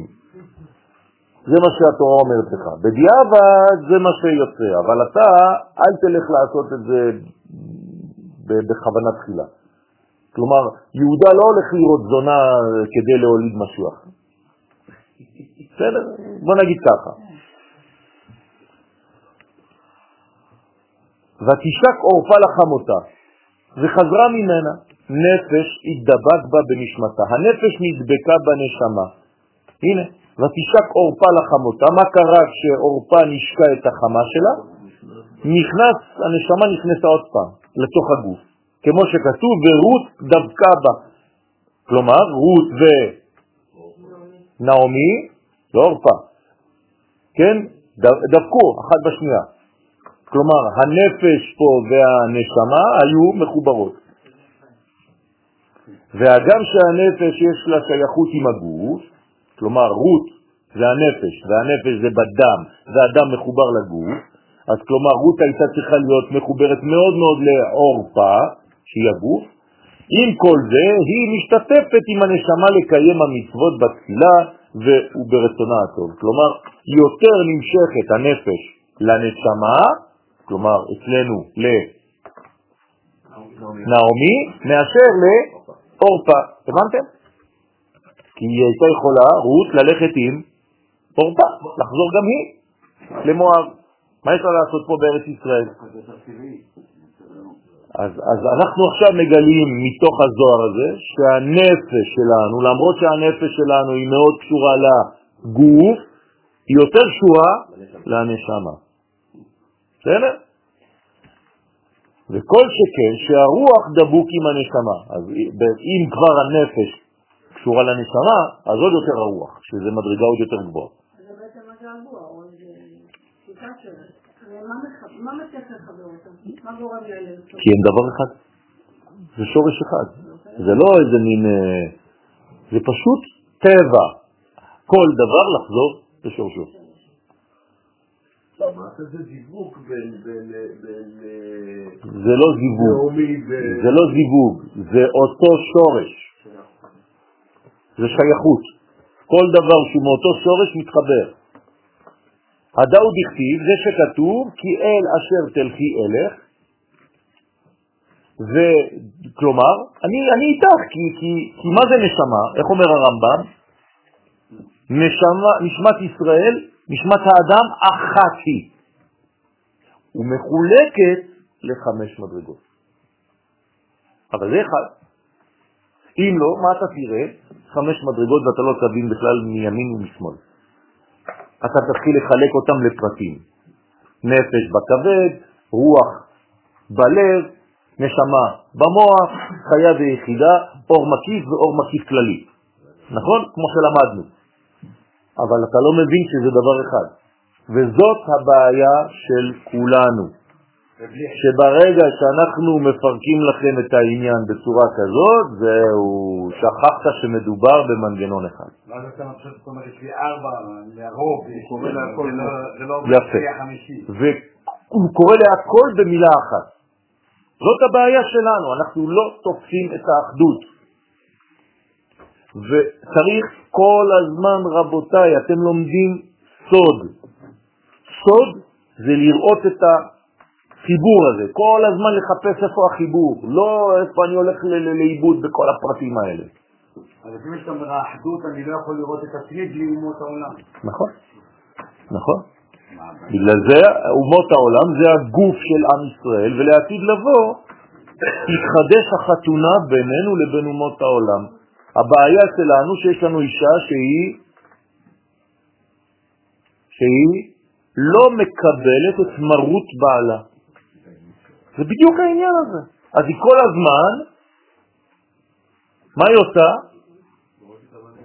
יפה, היא מחבלת בבעלה. אומות העולם זה כמו האישה של עם ישראל, ומה הן עושות במקום לקבל את התכונה של עם ישראל? הן דוחות, הן לא מקבלות, הן מורדות בבעל. בדיוק, בדיוק, בדיוק. זה הבעיה הראשונה מתפתחת. לכן חווה ראשונה לא קיבלה את מרותו והפכה להיות למדיות למדיות. זה בדיוק מה שקורה לאומות העולם. הן רק מייללות נגד עם ישראל. יכולים לראות עלינו בצורה עיוורת רק כדי להרוג אנשים? לא אכפת הרי למי שיורה, מי ימות. הם רוצים להרוג. אנחנו יורים רק על היורים, ושם אומרים לנו שאנחנו רוצים. וגם אנחנו כל כך דבילים, שהם קובעים לנו את סדר היום. כלומר, מתי מתחילים, מתי מפסיקים, הם אומרים לנו, לא, לא, אנחנו לא רוצים מלחמה כוללת, רק תנו לנו לראות עליכם כמה טילים. אני, שמה, אני אומר להם, יש לכם יומיים. תוך יומיים אתם כבר לא נמצאים. אתם תראו איך ההרתעה של עם ישראל הייתה חוזרת. רק תשימו אותי שם. תשימו אותי שם. חלק מהאיסורים של לעלות לארץ ישראל כחומה, זה גם כן הזה של הסכמת האומות. כן. אנחנו צריכים את הסכמת האומות. זה בדיוק העניין הזה. אתה שואל את אשתך. והאישה צריכה לעשות לך, כן, אני מסכימה. והיא הסכימה. האישה הסכימה שאני אעלה לארץ ישראל ב-1948. זה בדיוק ההצבעה באו"ם. עשינו את זה בהסכמה. כלומר, גם אותם אנשים דתיים שהם אומרים שעלינו כאילו מחוץ להסכמת האומות, זה שקר. עלינו בהסכמת האומות. שאלתי את אשתי האם אני יכול לחזור לארץ, היא אמרה לי כן. אתה רואה שעדיין הדעה העולמית היא חשובה. נכון, זה מה שאני אומר. אני לא יכול לא להתייחס נכון. זה בדיוק מה שאני אומר, זה בדיוק מה שאנחנו אומרים. כי יש לנו חתונה עם הדעה העולמית. אז אני חוזר, היינו בפיקודין דעשה, בקיום מצוות עשה. כי עניין הליכה שייך בעשיית מצוות עשה. כלומר, מה זה באשר, כן? אל אשר תלכי אלך, מה זה אלך? תיקון. ללכת זה לתקן. האדם נקרא מהלך, ביחס המלאך שנקרא עומד. ונתתי לך מהלכים בין העומדים. אז זה נקרא עשייה עשה. כלומר, אני אקטיבי, אני יוזם את המהלך שלי. אני לא פסיבי, אני לא נגרר. זאת אומרת שמה עושה כאן רות? עושה עבודה חיובית. אני הולכת, לא את הולכת ואני אחרייך סתם. יש כאן רצון. למה? כי היא הופכת להיות עוד מעט מלכות, והמלכות זה רק רצון. אם אין במלכות רצון, אין כלום. ומלכותו ברצון קיבלו עליהם. אז תבינו מאיפה מתחילה מלכות ישראל. מרצון של אישה כזאת שרוצה להיות שייך, שייכת ל, כן, ל, ל, להיסטוריה ול... איך קוראים לזה? שכחתי את המילה. של עם ישראל. לא. לגורל של האומה. ובאשר תליני אלין. תגידו לי, אתם צריכים להגיד דברים כאלה? תגיד, אני איתך. מה זה איפה שתשמי אני ישן, איפה שאתה... אה, אתה נכנס לכל הפרטים האלה. מה אתה צריך להכניס את כל הפרטים האלה? את היית אומרת את כל הדברים האלה? אני בא איתך. אני מתאר לעצמי שנשען באותו בית מלון. מה, מה היא אומרת לה את כל הפרטים האלה? באשר תליני אלים. אז זה מצוות לא תעשה. מצוות תעשה זה אלך, מצוות לא תעשה זה להישמר. מה זה להישמר? לישון. הבנתם? ללכת זה להיות אקטיבי, מצוות עשה, לא לעשות, להימנע מלחלל, זה נקרא לישון. בסדר? כלומר, למשל, מי שישן כל השבת כולה, מה הוא עשה? לא חילל שבת. לא חילל שבת, אבל הוא לא עשה את השבת. הבנתם? אוקיי. ובאשר תליני עלים, תראו מה אומר הזוהר, היינו בפיקודים דלא תעשה. הנה, אתה ישן, אתה לא עושה עבירות. כן, סור מרע, הולך לישון. בשמירה ממצוות לא תעשה, שלינה היא עניין שביתה מעשייה. כלומר, לפחות אתה לא עושה נזק, בוא נגיד ככה. אתה נמנע מלעשות מה שאסור. אז לך לישון. ורומז על שביתת לא תעשה. דבר אחר, נשמת הצדיק, תראו איך עכשיו אנחנו רואים, וזה ממש מקביל לחג השבועות. כן. אני לומד מזה שאני לא צריך לישון בשבת. אתה צריך לישון, למה אתה הולך לקיצוניות? אתה לא צריך רק לישון, אבל אתה כן צריך לא, אני לישון. צריך לעשות את השבת, לא ללון בשבת. העובדה שיש לך מצווה, לא תעשה בשבת. יש לך מצוות לא תעשה בשבת? אז יפה. אז הלינה זה הקשר לזה.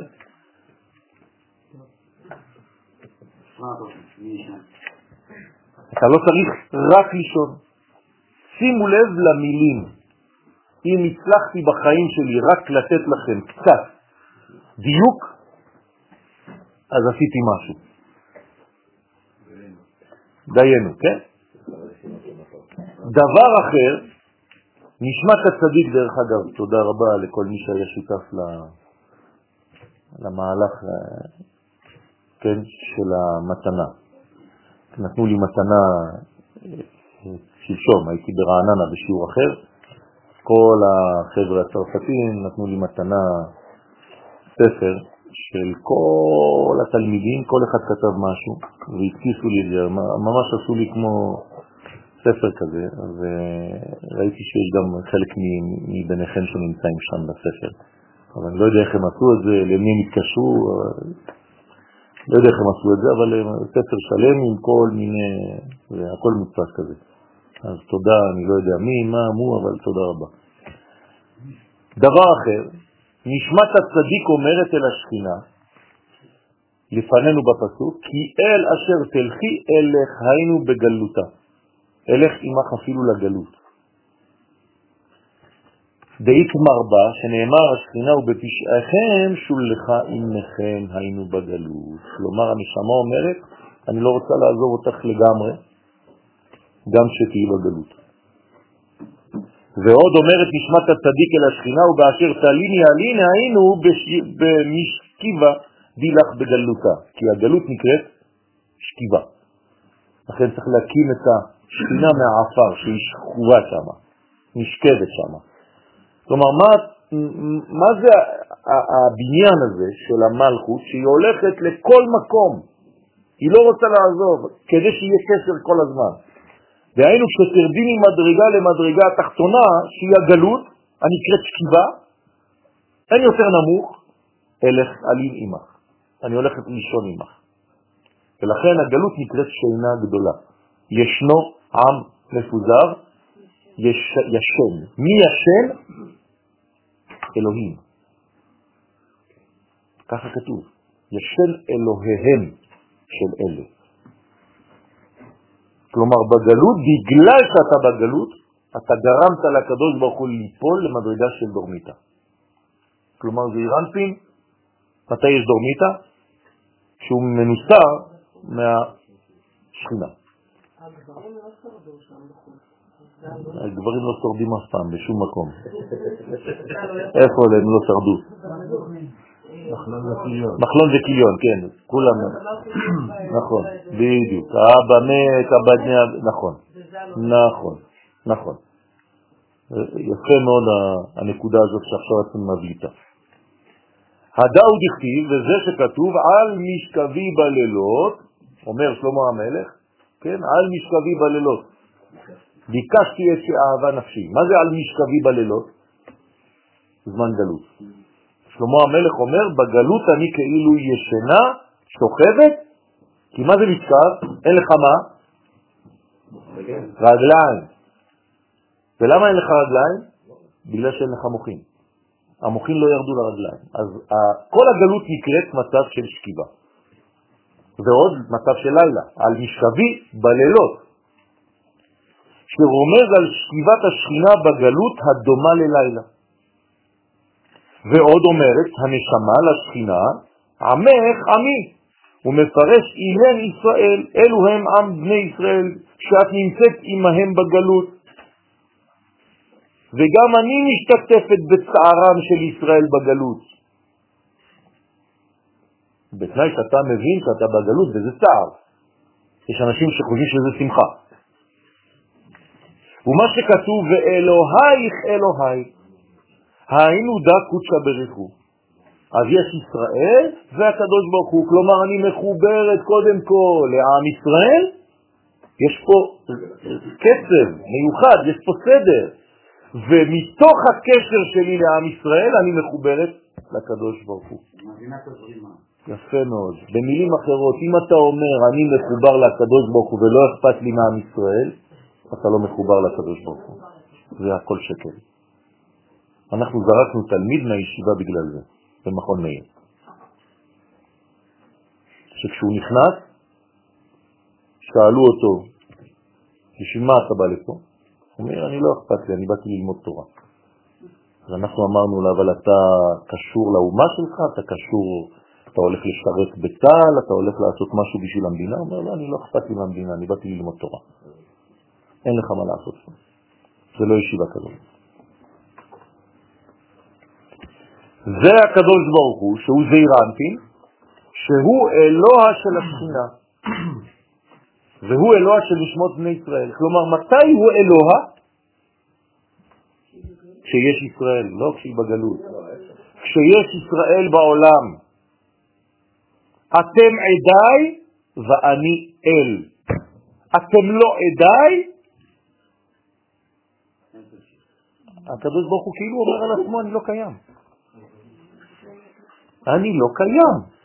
פשוט קיומו של הקדוש ברוך הוא, מי שמקים אותו, מקיים אותו, זה עם ישראל. והוא קובע את זה. כן. הוא קובע את זה, הפה שלו, הרגליים שלו, האוזניים שלו, העיניים שלו, הכל. אנחנו פועלים בשבילו. כן? גאולי אדוני, אנחנו גאולים, אשר גאלה מיד שר, בגלל שאנחנו גאולים אז הוא גואל אותנו. אנחנו גאולים לפני שנגאלים, כי זה התוכן הפנימי שלנו. כן? עושה דברו. עושה דברו, אנחנו, מה היד שלך? היד שלך עושה את הדבר שלך? כן, הנה. עושה דברי. אז אנחנו אותו דבר. עם ישראל זה זרוע אלוהית. והוא אלוה של נשמות ישראל, בני ישראל, שאינם מחליפים אותו, חז ושלום, בכל תוקף צרתם וגלותם. אז נכון, היה מצב גלותי, נכון שהמצב הזה היה הכרחי בתהליך לפי שנפלנו, ולכן גם שם לא עזבנו אותו. אבל ברגע שהוא אומר לך שזה נגמר, אתה צריך להבין שאתה צריך להיגמל מזה. אפילו לפני זה. שאומר שזה לא נגמר, אתה צריך להיות געגוע. נכון, בוודאי, בוודאי. כי לא- לגאול אותו, לא את עצמך. כי הוא לא אל אם אתה לא מגלה אותו. ואיפה אתה יכול לגלות אותו? אל הארץ אשר ראית. משם אני רוצה שתגלה אותי, לא כשאתה שם. הייתי בשלשום, לפני שנסעתי לרעננה, היה לי חנוכת עסק בתל אביב. אז הלכתי לעשות חנוכת עסק בתל אביב, כן, אז לא אני עשיתי, הגעתי קצת, אה, ככה כמו אורח כזה, חברים שלי, הם לקחו איזה, לא יודע, מישהו, בלי להיכנס עכשיו לפרטי, קבע להם מזוזה והיו מלא אנשים. אומרים רבותיי, לפני שאני שם את המזוזה, אני רק רוצה להזכיר לכם שאנחנו עדיין בגלות. הגאולה בכלל לא התחילה, אין גאולה.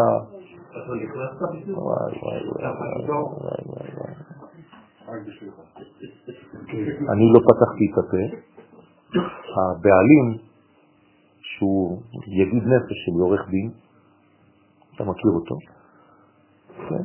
ירד עליו, אמר לו, אני רוצה שתצא מהמקום הזה עכשיו, מיד, לא רוצה שהמזוזה תיקבע על ידך. אמר לו, אתה מבייש את העם שלך? אדם לא דתי עכשיו. הבן אדם לא דתי. ההוא רב, לא יודע, כן? אמר, אתה מבייש. אומר, לא, לא, אתה לא מבין, אנחנו, רק כשיבוא המשיח, אנחנו נהיה בגאולה. אומר לו, תשמע, אני מבקש ממך לצאת, עשית מספיק נזקים, תלך מפה. אומר לי, יואל בבקשה, אחרי שהוא יצא, לא רציתי שמה, אומר לי, אני רוצה שתוציא את המזוזה שהוא קבע, תפתח אותה, תכניס בה חמצן חדש, תסגור אותה מחדש ותקבע אותה אתה. זה מה שעשית. אז יש. הוא מפרש עוד כי אלימלך דה יוד. אלימלך רומז על אות יוד של השם הוויה, שהיא החוכמה, שממנה נמשכת הנשמה לנשמה אל בני ישראל. אז הנה אלימלך. אז מה קרה לאלימלך? היוד מתה, נכון? ראשון. נעמי דה נעמי זה אז זה אבא ואמא. הלכה. בצד, אלימלך מת, נכון? הראשון מכל הסיפור שעכשיו קראתי. נעמי היא הראשונה, זה שם הוויה שבבינה. למה? כי הוא אבא והיא אמא. שממנה נמשכת הנשמה לישראל. מחלון ו', זה הבן הראשון, הוא סוד ו', זה שם הוויה. עכשיו אנחנו במהלך אחר, כן? שממנו נמשך הרוח לעם ישראל, נקרא מחלון. רות בהתדבקת ה' רות, אחר שהתגיירה, התדבקה בה בחינת הנפש, שהיא אות ה' של המלכות. אתמול uh, הייתה לי פגישה עם uh, בחורה גויה, שהיא בתהליך גיור. אז היא שואלת אותי שאלה הלכתית, היא אומרת לי, יש לי בעיה כל בוקר לברך, שלא עשני גויה. מה אני עושה? שאלה טובה, נכון? אז אמרתי לה, את הברכה הזאת את לא עושה, כי בין כה וכה את לא מחויבת לא לתורה ולא למצוות עכשיו, כל מה שאת עושה זה רק הכנה, כשבעזרת השם תיכנסי לעם ישראל, אז תברכי את הברכה הזאת. ועל ידי שנדבקה בנעמי, סוד הבינה, והתעבידת תורה, רות עם ה', מה שאמרתי לכם מקודם, נעשה מילת תורה. זאת אומרת, מה זה בעצם רות עם ה' שזה תורה? שהתורה מחוברת בזהות שלה הפנימית למלכות. אתה מפריד את התורה מהמלכות, הרגת את התורה ואת המלכות. והיוד פה מהראשונה? היוד אמרנו, אלימלך. אה, אה, התחלנו בזה. דהיינו שקיבלה הערה מה של הבינה, ששם שורש התורה. ועלה איתמר, עליה נאמר, וכל התור נשמע בארצנו. מה זה תור? לא, אבל מה זה תור בעברית? תור זה הבא של היונה. אוקיי, הזכר, הזכר של היונה נקרא תור. בסדר? לא לאנשים שאולי לא יודעים. בגלל זה אני, בגלל זה אני נזהר, אני יודע שיש אנשים שלא מעזים לומר, אז אני מסביר הכל, כמה שאפשר בעזרת השם. וכל התור נשמע בארצנו. עליה תמר ועליה נאמר בכל התור, פירוש שקיבלה הערה גם מזעירנטי. זה בסדר, מיכאל. שהוא סוד הכל, כלומר אני צריך את הזכר, ומילת התור הוא אותיות רות. סוד המלכות שקיבלה את הערה של ה' של הבינה. ואז הכל נשמע בארצנו. איפה זה ארצנו? זה ארץ ישראל, זה השייכות פה, זה לא כתוב וכל התור נשמע בארץ, אלא בארצנו. פירוש ארץ רומזת על המלכות שמתייחדת עם הכל שהוא זעירנטין, וזה נקרא נו. בארץ נו. מה זה הנו הזה? זה שיעור בפני עצמו, אתה צודק. מה זה נו? ויהי נועם אדוני אלוהי נו. זה האלוהים של נו. שייכות לנו, אבל מי זה הנו הזה? הוא מעשה ידי נו, גם הידיים הם של נו, כוננה הוא. הוא מעשה ידינו. מה זה נו? נון ו', כן, מה זה נון ו'? 56, מה זה 56? מאיפה זה יצא המספר הזה?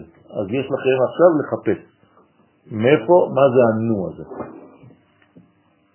בסדר? עננו. מי זה נו? אני רוצה רק להביא אתכם למקום של הזהות שנקראת נו. יש מדרגה שנקראת נו. איפה היא? מי היא? זה לא הבינת נוסבה? חפשו.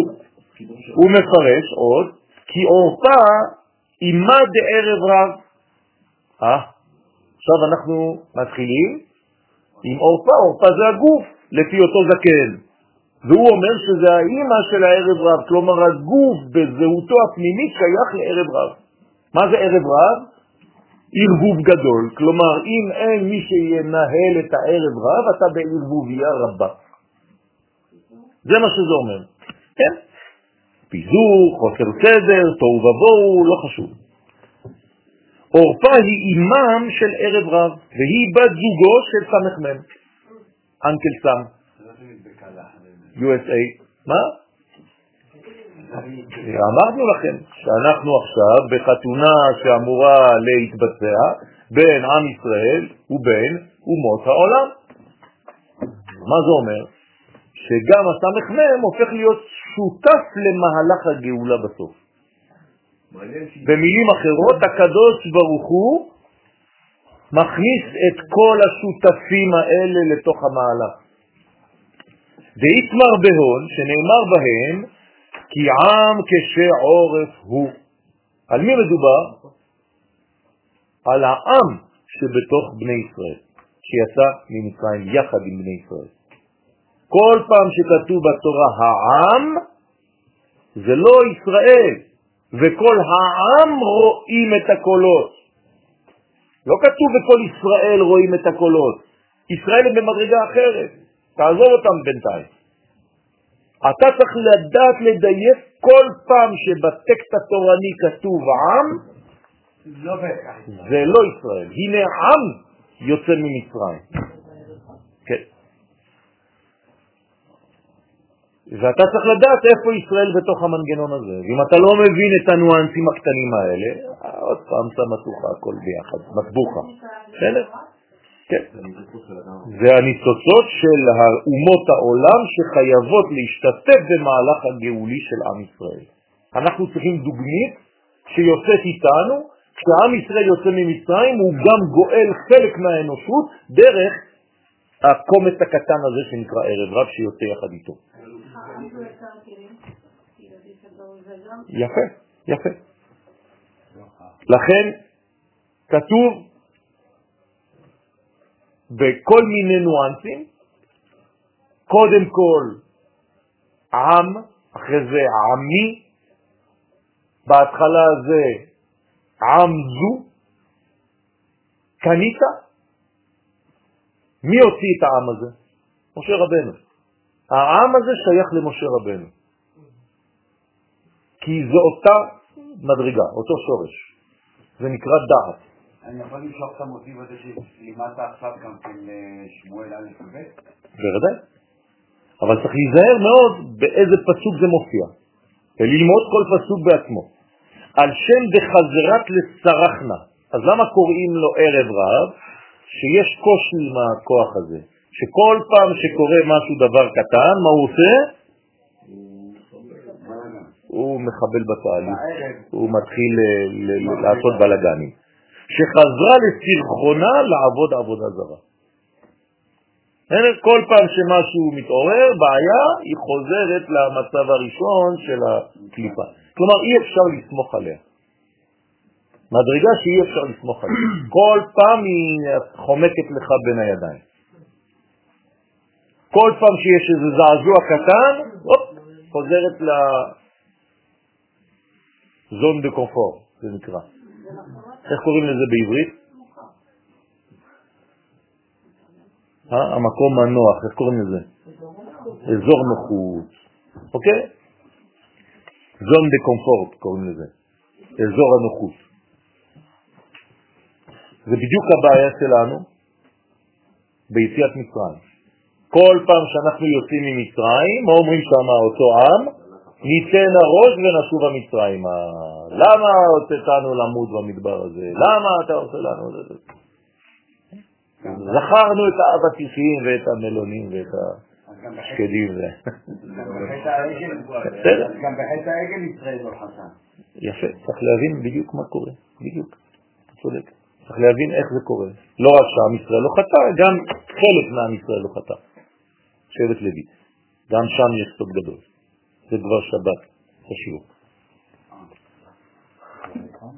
וחזרת עורף לגבי חמותה, כמו שכתוב, הנה שבה יבימתך אל עמה ואל אלוהיה, קיליון בעלה של עורפה, כן, קיליון מי זה? הוא הסמ"ם. למה? קוראים לו קיליון? כן, מחלה. שהוא בעלה דעורפה, שהוא היצר הרע, הוא בא לחלות את הכל, לעשות בעצם פיגוע, אז הוא הבעל של הקליפה הזאת, שנקראת עורפה. יצר הרע דעתיה כליה מיני לעלמה. היצר הרע שבא כליה על ידו על העולם. הוא בא להחריב, זה מה שהוא בא לעשות פה, רק להחריב. כן, אני מכיר אנשים כאלה שבאים רק להחריב, נכון?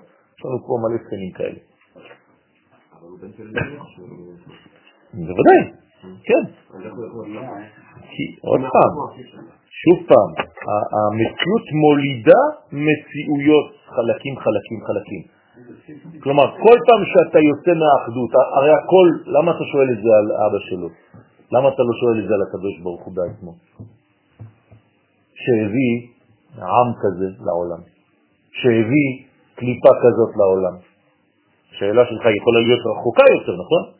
אל תשאל את זה רק על אבא שלו, איך הוא, האבא הוליד אחד כזה. איך הקדוש ברוך הוא אפשר שמדרגה כזאת תהיה קיימת בעולם? זאת השאלה. אז בגלל שאתה לא מבין את המדרגה הזאת, היא גם שייכת למהלך האלוהי הגדול, רק שהיא מופיעה בעולם הזה, היא מופיעה בצורה שנראית לך ככה. אבל אם אתה יודע והיית יודע להשתמש בה כראוי, היא הייתה הופכת להיות גם כן, והיא תהיה ככה בסוף, עתיד כל הרע להפוך לטוב, אומר הרמח"ל הקדוש, כי אחר כך תבין את כל המהלכים. אז היום כל מה שאתה רואה זה לא טוב, זה טוב, זה לא טוב, זה לא טוב, אבל בעולם גבוה יותר אין דבר כזה. מאת השם לא תצאנה הרעות והטוב. אין דבר כזה. כן? אבל, אבל סכנה, אנחנו בעולמנו צריכים לזהות את הרע וללחום בו, למרות שהוא חלק מהמהלך. כלומר, בשביל מה קיימת מצרים בעולם? רק כדי לצאת ממנו. הבנתם את הרעיון? רוצה לומר, גם כל הדברים, המהלכים שאתה רואה בחיים, אני זוכר כשהילדים שלי היו קטנים, היינו רואים לפעמים משהו קורה ברחוב, והייתי אומר להם, ילדים שלי, גם מזה צריך ללמוד. מהדבר הרע הזה, מה לא צריך לעשות. הנה, מה לא צריך לעשות. לא רק מה צריך לעשות. רוצה לומר, על ידי החטאים שמחטיא את ישראל, ניתנת לו רשות להביא כל מיני צרות ומיטות לעולם. הוא פונקציה, גם הוא מלאך של הקדוש ברוך הוא, גם הוא עושה את רצון השם. כל פעם שאתה מועד, שאתה נופל, אז הוא בא ומחזיר אותך בעצם. אם לא היו לנו אויבים מסביב, היינו אוכלים את עצמנו. אוכלים את עצמנו פשוט. כל פעם שיש לנו חופש, כן? אז אנחנו מתחילים לריב בינינו. כל פעם שיש לנו מאבק, אנחנו מתחברים. הוא מפרש ואיו קיליון, הסמ"ם נקרא קיליון, ואי תתה למד י' למד י', מה שאמרתי לכם קודם, ואשתו כליה, כן? אז הכליה, כליה, קיליון, והאישה היא כליה. ושניהם מחלים ומאבדים את העולם. זה הפונקציה שלהם, תפקיד לחלות את העולם, טרוריסטים. זה נקרא חבלי משיח. מחבלים שלפני ביאת המשיח. יהיו מלא מחבלים. העולם שיהיה לפני ביאת המשיח זה כמה שנים שהמלחמה הכי גדולה בעולם תהיה מחבלים. זהו, אנחנו יודעים את זה. זה נקרא חבלי משיח. מחבלים, לשון חבלה. נכון, כן. זה תמיד פועל את הטוב. הקדוש ברוך הוא משתמש בהמן כדי לעשות לנו טוב. אתה לא מבין, נכון, אתה לא מבין. נכון, נכון, נכון. ואמר עוד נשמה ונפש שהיו מחוברות יחד באדם, כד ברנש הוא מחויב בחובים, כשאדם מחויב בעוונותיו הרבים, חז ושלום, על ידי זה כוחות הרע של היצר הרע מתגברים על איברים. זה מה שגורם לנשמה להסתלק מאותו איבר. כלומר, אם אדם חוטא באיבר אחד מהגוף שלו, מה עושה הנשמה? בורחת מאותו איבר. למה היא בורחת? כי היא לא יכולה להשתתף בעבירה. היא לא יוצאת מרצון, היא יוצאת כי היא לא יכולה להתלכלך. לא. היא אומרת לו, טוב, תעשה את העבירה שלך, אני בינתיים מחכה בחוץ מעשן סיגריה. לכן הגוף הזה, זה בעצם... כן. אז מתגברים על האיברים להחטיא עוד. אז מה קורה? ברגע שהנשמה יוצאת, אז תופסים שם עוד יותר מקום. ואקום, וואט, נכנס כל מקום ריק, רק נכנסים. דרך אגב, מתי חז ושלום יש חשש למישהו שיכנס בו דיבוק? כשהנשמה שלו עדיין לא יצאה לגמרי, אבל היא כבר יצאה מהגוף. אדם שהוא חז ושלום מאוד מאוד אה, חולה, מצב שהוא, הנשמה שלו כמעט בחוץ כולה, אז חז ושלום נכנסות בו כל מיני דברים, צריך מאוד מאוד שמירה, צריך להתפלל עליו, ועיקר התפילה זה רק לשמור אותו מסביב באור מקיף. כלומר, אם אתם רוצים להתפלל על חולה, תתפללו עליו שיהיה אור מקיף שיקיף אותו, שישמור עליו מפני כניסת החיצונים. אבל לא לפני שהוצאתם את החיצונים ממנו, כי אם אתה עושה אור מקיף על מה שכבר נכנס, הם לא יוצאים. בסדר? לכן אדם הראשון גורש מגן עדן אחרי חטאו. שאם הוא היה נכנס, נשאר בגן עדן אחרי החטא, מה היה קורה? היינו נשארים בחטא לנצח. אז צריך להיזהר, אנשים שכאילו עוסקים בריפוי ובכל מיני דברים כאלה ולא יודעים את הסודות האלה, הם סוגרים את האדם עם המחלה שלו בפנים. לך תטפל כאילו כל מיני אנשים כל מיני זה ומגלגלים עיניים. ריבונו של עולם, תפסיקו, תבינו מה, מה, במה מדובר פה. כי עבירה גוררת עבירה. אז נשמת החיים הסתלקת מן גופה. כן? אני מצטער פה, זה, זה, זה נשרף כל הצד השמאלי של הצילום.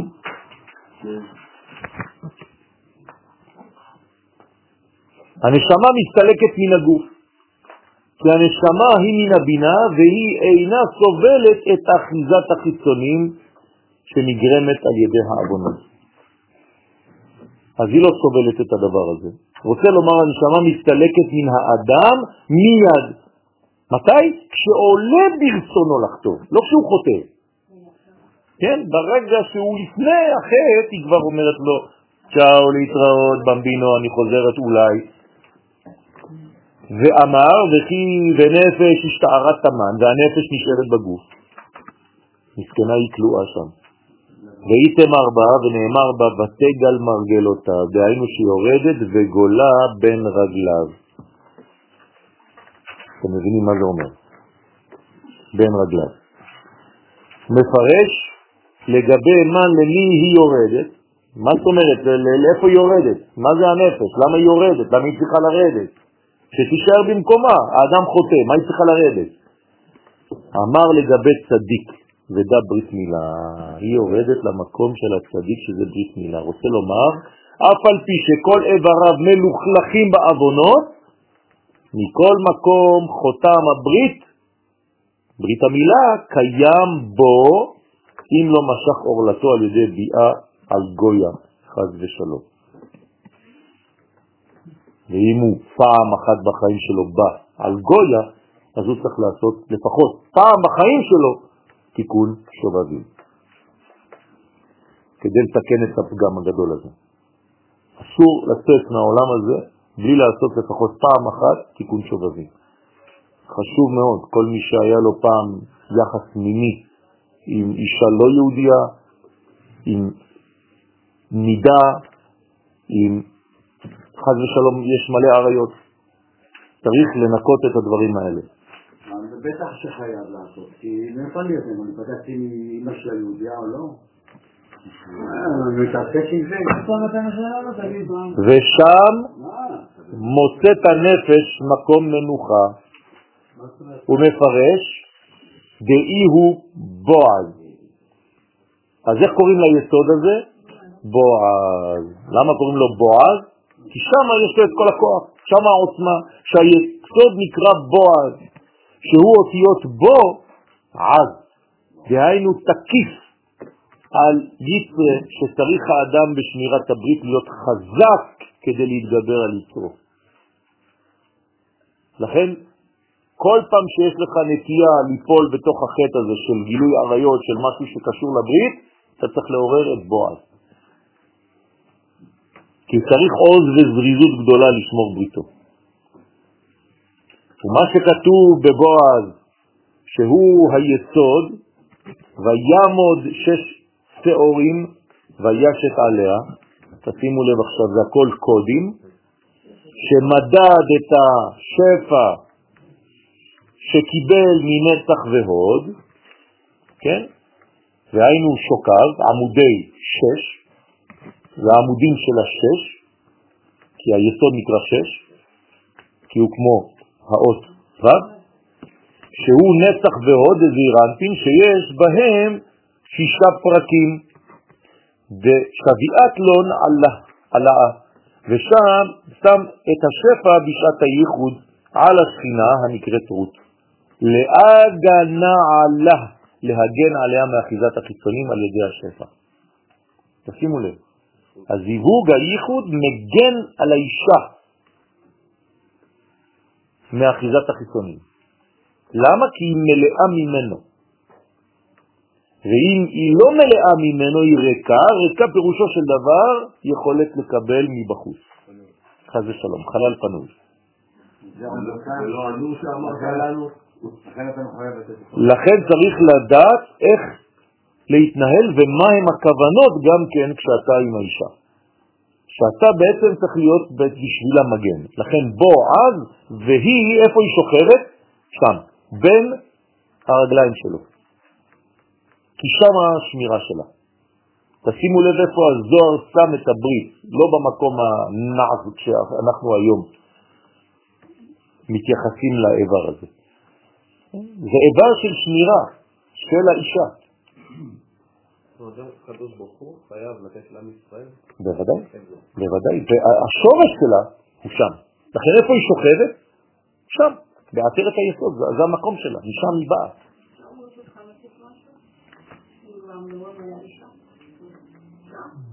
לא יודע מה את הולכת לומר.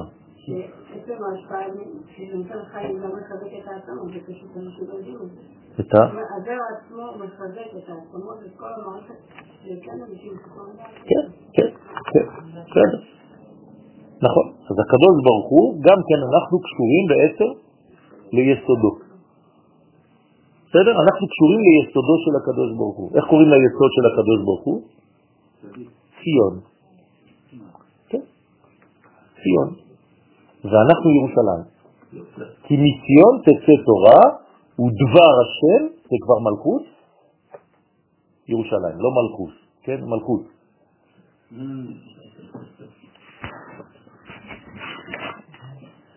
והוקמו, והחברים פרשו מה שכתוב, ותלכנה שתיהן, והיינו נעמי ורות. כן, נעמי ורות, גמטריה, ראשי תיבות, נר. כלומר, הנר עכשיו מתקדם. והעורפה רע. שהן רומזות בשכינה, בשכינה עילה, בשכינתה עילה ותתאה, על השכינה העליונה שהיא אימה, ועל השכינה התחתונה שהיא המלכות. ועליי הוא יתמר ועליהם נאמר, ותקרנה לו השכנות שם לאמור, יולד בן לנעמי. הוא מרמז דע עמודה דאמצעיתה, כלומר נעמי עכשיו הביאה ילד לעולם, כלומר את מי? את זעירנטין. זהו זעירנטין שבעמוד האמצעי, שהוא נתקן על ידי אימה, הנקראת נעמי. באיתמר ב, שנאמר בו בני בכורי ישראל. אז הבינה, נעמי, עולם הבא, אומרת בני בכורי ישראל. כן? שלח את עמי ויעבדוני. אז יש עם ישראל שנקרא עמי, לא עם סתם. זה גם הדיוק שרציתי להגיד לך. כשזה שייכות לאלוה, זה ישראל. לכן, כי הוא בן הבכור לאימו. נכון. אז מה זה אומר שהוא הבן הבכור לאימו?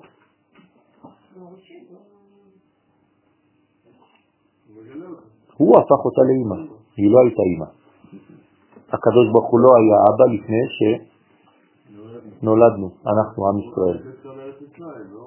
אנוכי אדוני אלוהיך, בני בכורי ישראל. זאת אומרת, אנחנו הפכנו את הקדוש ברוך הוא לאבא. אב הרחמים, אב הרחמן. רק עם, רק עם, רק עם. וזה זעיר הוא המחבר בין השכינה העליונה והתחתונה, זה הפונקציה שלו, ו', ו' החיבור. כמה פונקציות יש לו'? בעברית. מהפך, מחבר ועוד אחד. זה מחבר. יש עוד אחד. חפשו בבקשה. יש עוד פונקציה לו', כולם יודעים את הו' ההיפוך וו' החיבור, אבל יש עוד פונקציה. חפשו. תנו לי תשובה בשבת בעזרת השם. אבל כת חב ישראל וגרמו להסתלקה שכינה הילאה, כשחטאו ישראל וגרמו בעוונותיהם, בעוונם, להסתלקות האימא העליונה מלהשפיע בזון, כלומר סילקו את האימא, בחטאיכם סולקה עמכם, כן, בעוונותיכם, עמכם, אז מה קורה לה עכשיו? אז היא תמר בשכינה התחתונה, נאמר בשכינה התחתונה, ותגל מרגלותיו, היא עכשיו צריכה שמירה. האימא שלה נעלמה, אז איפה השמירה שלה עכשיו נותרה? רק ביס, ביסוד שלו. אוקיי? כי אימא הלכה, אז מה שנשאר לה זה להיות בין הרגליים של בועז, שמתמעטת בסוד נקודה ויורדת תחת היסוד. מה זה אומר הנקודה הזאת? זה השורש שלה. כלומר היא הופכת להיות בעצם נקודה חדשה, כאילו מתאפסת, ריסט. ולפעמים יורדת בגלות עוד יותר גרוע לעולם הבריאה, בכלל, מבחוץ, מחוץ למערכת. כן. דבר אחר, פירוש אחר על מה שכתוב ותלכנה שתיהן, ואמר אי הוא ממלל בגופה ונפשה, פסוק זה מדבר בגוף ונפש, ומרחימו דגופה, ואהבת הגוף שהנפש אוהבו, כן, הנפש אוהבת את הגוף, כד אי הוא בעל תשובה, כשהוא בעל תשובה, מתי הנפש אוהבת את הגוף? כשהאדם הוא בעל תשובה. אז ימה נפשה לגבה, יאמר הנפש אל הגוף, כאשר תמותי אמות ושם אקבר. פירוש שתישאר ניצוץ קטן, אתם איבדתם כבר שתי שורות, שניכם. חבל. זה לא יחזור יותר. שתישאר ניצוץ קטן על, של הנפש בתוך הקבר, עם העצמות, והוא הנקרא הבלה דגרמה. ולא תזוז נפשה בקברה מיני, ולא תזוז הנפש בקבר מן הגוף לעולם, עד תחיית המתים. ועד אז נשארת דבוקה בעצמות בתוך הקבר. וזה בעצם מה שהיה בחזון העצמות היבשות של יחזקאל. עלי תמר, עליה נאמר במסכת סוטה, דף כ"א עמוד א', שאומרים לבעל תשובה, בהתהלכך תנחה אותך, אותך, בעל מדן, שהנפש תנהיג אותך בעולם הזה, בדרכי התורה, כי הנפש, שוב פעם, זה חלק מהנשמה, והתפקיד שלה זה להדריך, בשוכבך היא תשמור עליך, דהיינו בקבר, כשהגוף שוכב בקבר, אז היא תשמור, הנפש שומרת על הגוף, דהיינו שתשרה בעצמות כדי שהוא יוכל לקום בתחיית המתים, קראנו לזה הבלה דגרנה, והיינו והקיצותה, וזה תחיית המתים, ברגע שתקיץ לתחיית המתים, אז אתה תהיה בעצם, כן, כבר יכול לקבל כי יש צינור שנשאר, כדי לחבר את הנשמה שלך לגוף שלך. ומה שכתוב, היא תשיחך, פירוש דן נפשה לגבי גופה זו.